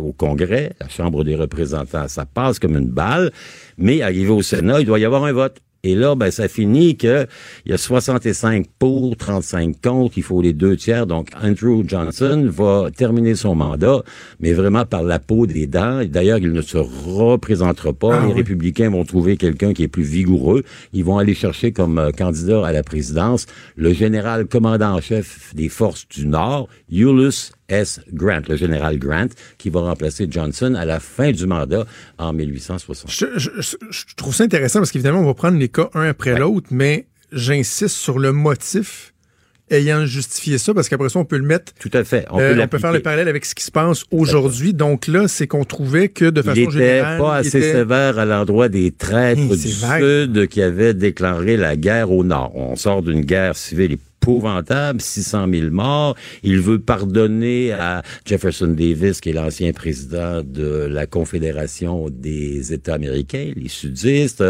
On trouve qu'il n'est pas assez exigeant et on le soupçonne d'avoir des, comment dire, des, atomes crochus avec les sudistes. Voilà, c'est une accusation. Mais là, on se met dans l'esprit de l'après-guerre. Hein. C'est la revanche. Les collaborateurs sont traités sont traités comme des traîtres.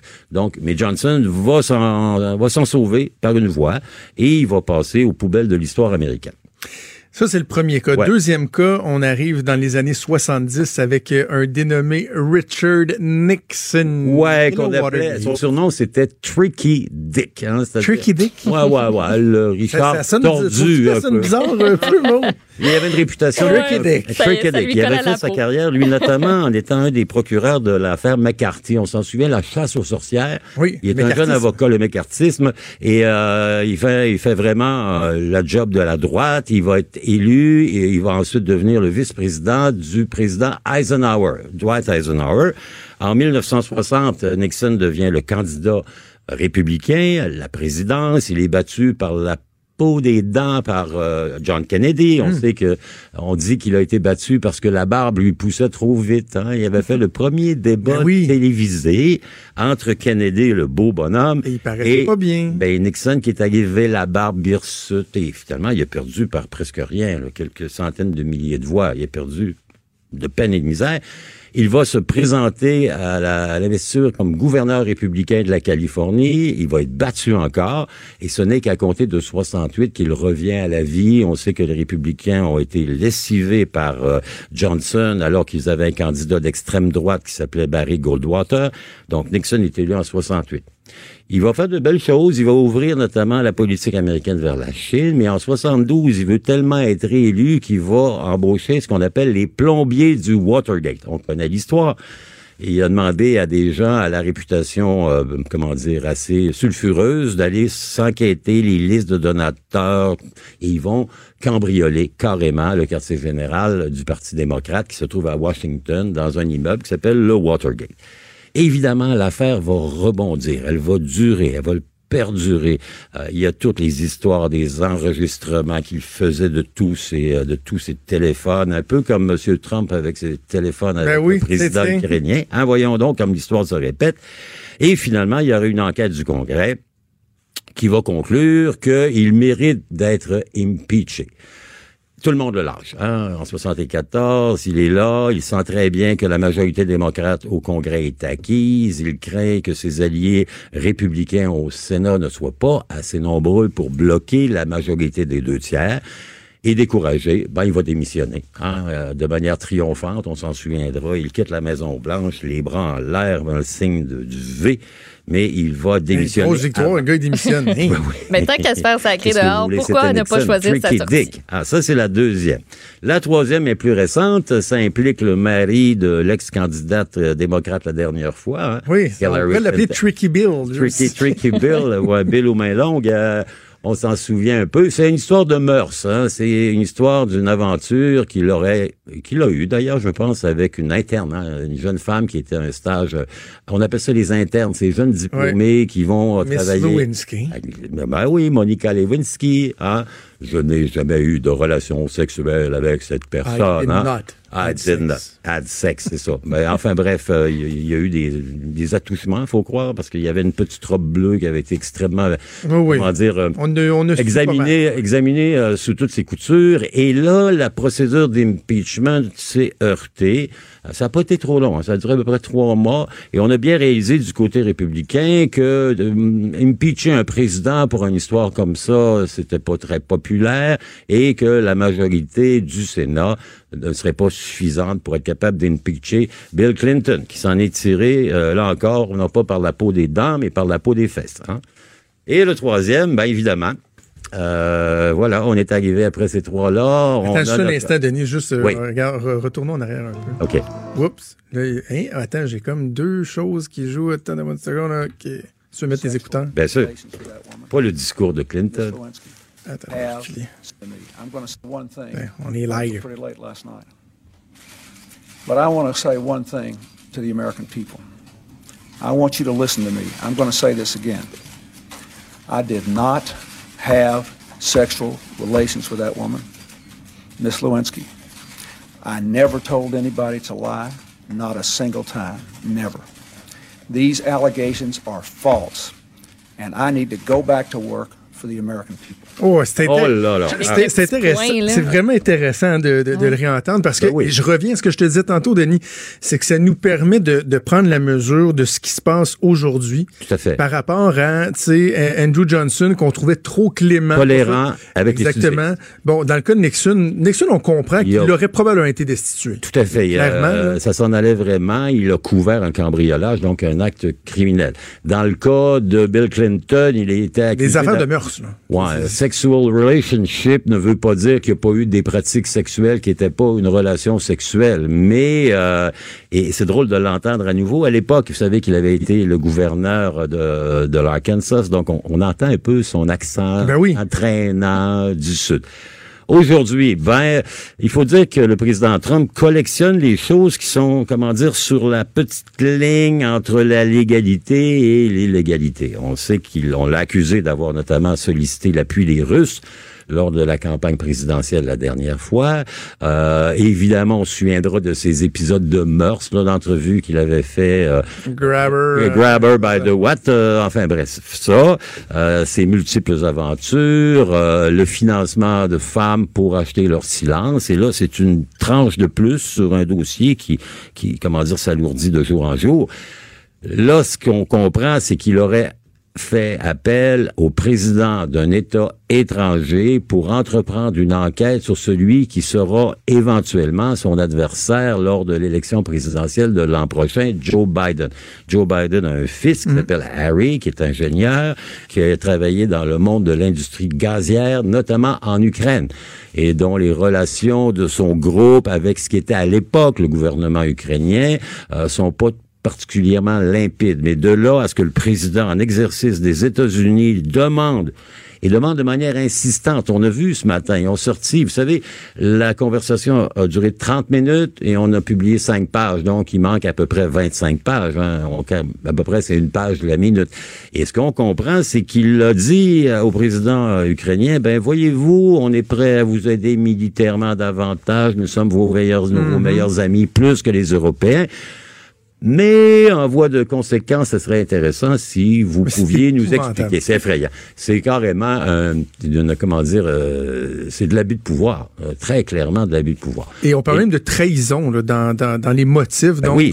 c'est la notion de trahison envers le pays. Quand Ben, on demande à un État étranger avec lequel les États-Unis ne sont pas des alliés, c'est pas des membres de l'OTAN, c'est l'Ukraine, c'est une ex-république soviétique. Je comprends que Ukraine et Russie ces temps-ci, c'est pas une histoire d'amour, mais de demander à un pouvoir étranger ukrainien qui est pas allié aux États-Unis de faire enquête sur Joe Biden à travers l'action de son fils, de manière à donner des arguments électoraux à Donald Trump qui va peut-être éventuellement affronter Biden, c'est vraiment outrepasser la limite du raisonnable. Et c'est peut-être la raison pour laquelle Nancy Pelosi, qui est la leader du, euh, du groupe des représentants démocrates. Ils sont majoritaires à la Chambre des représentants. Elle s'était objectée depuis bien longtemps au recours à l'impeachment. Elle ne voulait pas faire de Trump un, un martyr, quelqu'un sur lequel on s'acharne.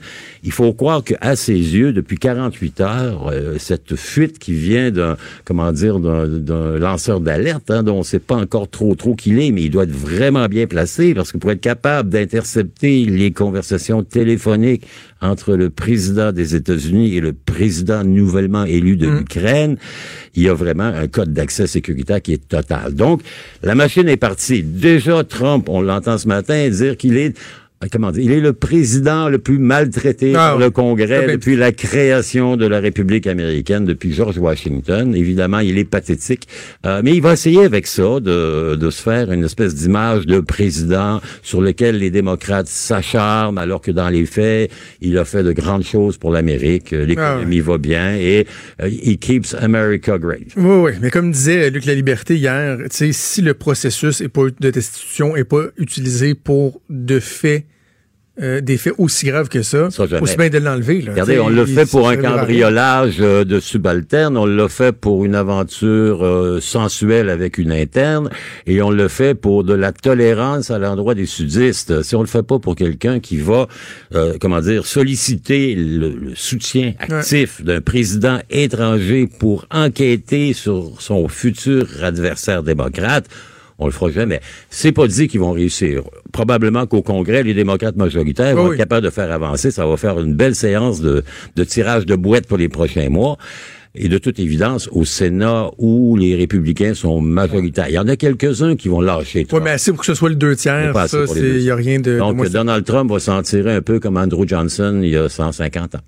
Denis, merci. Ouais. Merci de t'être viré de base Saint-Dicenne, Ben, comme on dit. Comme c'est 30 C'est toujours un plaisir. On se On- se la semaine prochaine. Salut. Franc et nuancé. Jonathan Trudeau. La politique lui coule dans les veines. Vous écoutez Franchement dit. Maude, on a parlé pas mal d'éléments d'actualité depuis le début de l'émission. Euh, bon, les factures à l'école, on a parlé de l'enseignement en général, faites le tour de la campagne électorale, la réforme de mode de scrutin, ce qui se passe avec Donald Trump. Tu sais, l'actualité est, est- est foisonnante, mais Faut pas oublier les petites nouvelles qui, des fois, sont euh, très importantes. Et je veux absolument que tu me parles de la diva, l'ancienne reine de TQS, Michel Richard. Ben oui, petite nouvelle avec une grosse page, page 2 du journal euh, de Montréal, en tout cas euh, ce matin. Donc, Michel Richard perd son permis pour les 18 prochains mois. Euh, on lui a donné aussi une amende de 3000 petites piastres. Donc, elle a comparu 73 ans hier au palais de justice de Saint-Jérôme. C'est pas la première fois, hein. Ben, attends. Avant de te dire que c'est pas la première fois que ça Ouais. lui arrive puis que c'est pas la première fois qu'elle perd son permis, faut un peu se rappeler qu'est-ce qui s'est passé le 20 mai 2016 quand elle a été arrêtée. Elle conduisait sur l'autoroute 15 direction nord. Il y a un automobiliste qui a contacté le 911 euh, pour dire qu'il y avait un véhicule qui avançait de façon erratique, qui faisait des changements de vitesse qui pouvaient aller de 55 à 120 km/h, qui louvoyait dans les voies et qui avait un risque de collision. Donc, les policiers rapidement ont intercepté le véhicule qui s'avère être le véhicule de Michel Richard et euh, ben ils sont tombés sur sur elle. Il y avait une odeur d'alcool très prononcée et sa démarche on dit qu'elle était lente. On a même ajouté que ses facultés étaient euh, si affaiblies qu'elle euh, a donné les mauvais papiers au patrouilleur. Ça part pas bien. Elle a été arrêtée. elle a été arrêtée immédiatement. Puis, ben, depuis deux ans, ce dossier-là a beaucoup, beaucoup, beaucoup traîné. Le procès devait avoir lieu en janvier 2018 à la base, mais ça a l'air qu'elle était en vacances chez des amis riches à Ixtapa au Mexique. Ah, C'est ce qu'elle avait déclaré Ah, au ben, journal. justifie tout. Ben, c'est une maudite bonne raison de, de retarder un procès. Euh, donc, le procès a été reporté de neuf mois, mais encore une fois, on a reporté à ce moment-là le procès. En mai dernier, elle devait plaider coupable, mais ça a encore une fois été reporté parce qu'elle devait assister à des répétitions de tournée, puis elle avait besoin de son permis de conduire. Fait qu'on lui a dit, ben ok, fille, on va te le laisser. Finalement, ça aboutit. C'est terminé hier et c'est pas la première fois que ça arrive euh, à Madame Richard. Tout ça, c'est la quatrième fois Ben, c'est ça. fait Quatrième fois. ouais. acquittée à deux deux, fois qu'elle s'en est sortie, deux fois qu'elle s'en est sortie, puis en 2009, elle avait perdu son, son permis de conduire. Moi, là, je, je, je suis loin de trouver ça drôle, cette nouvelle-là. Tu sais, ah, Michel Richard s'est encore fait pogner. non, c'est parce que un moment donné, C'est un là, problème pour là. tu- elle, a clairement un problème. Ça, c'est sans oublier des, des, des frasques qu'elle a pu faire dans les chambres d'hôtel. là. On parlera pas des détails, qui, des, trucs un peu dégueulasses qui se sont déjà produits, mais mon, point euh, là-dedans, Maud, c'est qu'un moment donné, là, euh, ça prend combien de strikes pour que tu sois barré à vie du euh, Star System québécois? Moi, c'est cet élément-là qui mérite au plus haut point. Parce que Michel l'aime Richard, là- pareil à cause de, de Ah, ça? ben oui, c'est Michel. On va sûrement la revoir dans un talk show, là, tout le monde en parle, quelque part. On va, elle va être dans des revues à potin parce que, tu sais, elle est divertissante, puis... OK, tu dis, mettons, on se sac de ces accusations-là. De, de, Non, non, ce- ben- de ces trucs-là. Ben, c'est qu'on pardonne facilement, tabarouette. Ouais, oui, oui. Tu sais, comment se fait-il? Il y a des politiciens là, qui, qui font l'objet des fois d'allégations, quoi que ce soit, ou que, que leur carrière va être scrappée pour des choses de même. Puis je suis pas en train de te dire que je suis pas d'accord. Des fois, tant qu'à moi, là, tu t'es une personnalité publique, oui, tu dois laver plus blanc que blanc. Mais bizarrement, quand tu fais partie d'un système, d'un star système, ah ben là, c'est correct. Tu es sur un piédestal, on va te sacrer en bas de ton piédestal. La vie de rockstar, On va hein? te ramener. On va te- tu ouais. Le- le- L'autre exemple le plus pathétique, c'est Claude Dubois, là. Tu sais, Claude Dubois, à l'époque, il a été reconnu coupable. C'était quoi? C'était la cocaïne, tout ça, des- aux années 60, 70, je sais pas trop. Ah, il est revenu. Là, il pète des ballons. Ah, il se fait arrêter. Il disait à tout le monde, ben voyons donc, on n'a plus moyen de boire une petite bouteille de vin puis de prendre le volant avec ses enfants sans se faire euh, écœurer. Puis là, il est réinvité. Puis il tweet, tweet. Puis là, ah, c'est Claude Dubois. Euh, Michel Richard, là, on est tout chanceux qu'il n'a jamais tué personne? Moi, là, je pas- je dis pas qu'il n'a plus le droit de vivre ou qu'il n'a plus le droit de travailler, mais tu n'as plus le droit de bénéficier de l'espace public, puis d'une notoriété, puis d'être idolâtré par des gens quand tu es trop imbécile pour savoir comment te comporter, puis que ça fait quatre fois que tu te fais pogner, dont deux fois que tu es reconnu coupable. Est-ce qu'un moment donné, on va décrocher de Michel Richard, puis qu'on va décider que c'est assez, que c'est pas vrai qu'on va te donner euh, le spotlight? Bref, euh, c'est un réflexe qu'on a au Québec et que je trouve un peu, un peu agaçant. Cela étant dit, merci Maud. Les deux dernières heures m'ont fait du bien dans une journée qui était mal partie. Ça a été euh, un plaisir. Je vous souhaite une excellente, une excellente journée à toi, Maud, comme à tous nos auditeurs. Et on remet ça demain, 10h. Salut.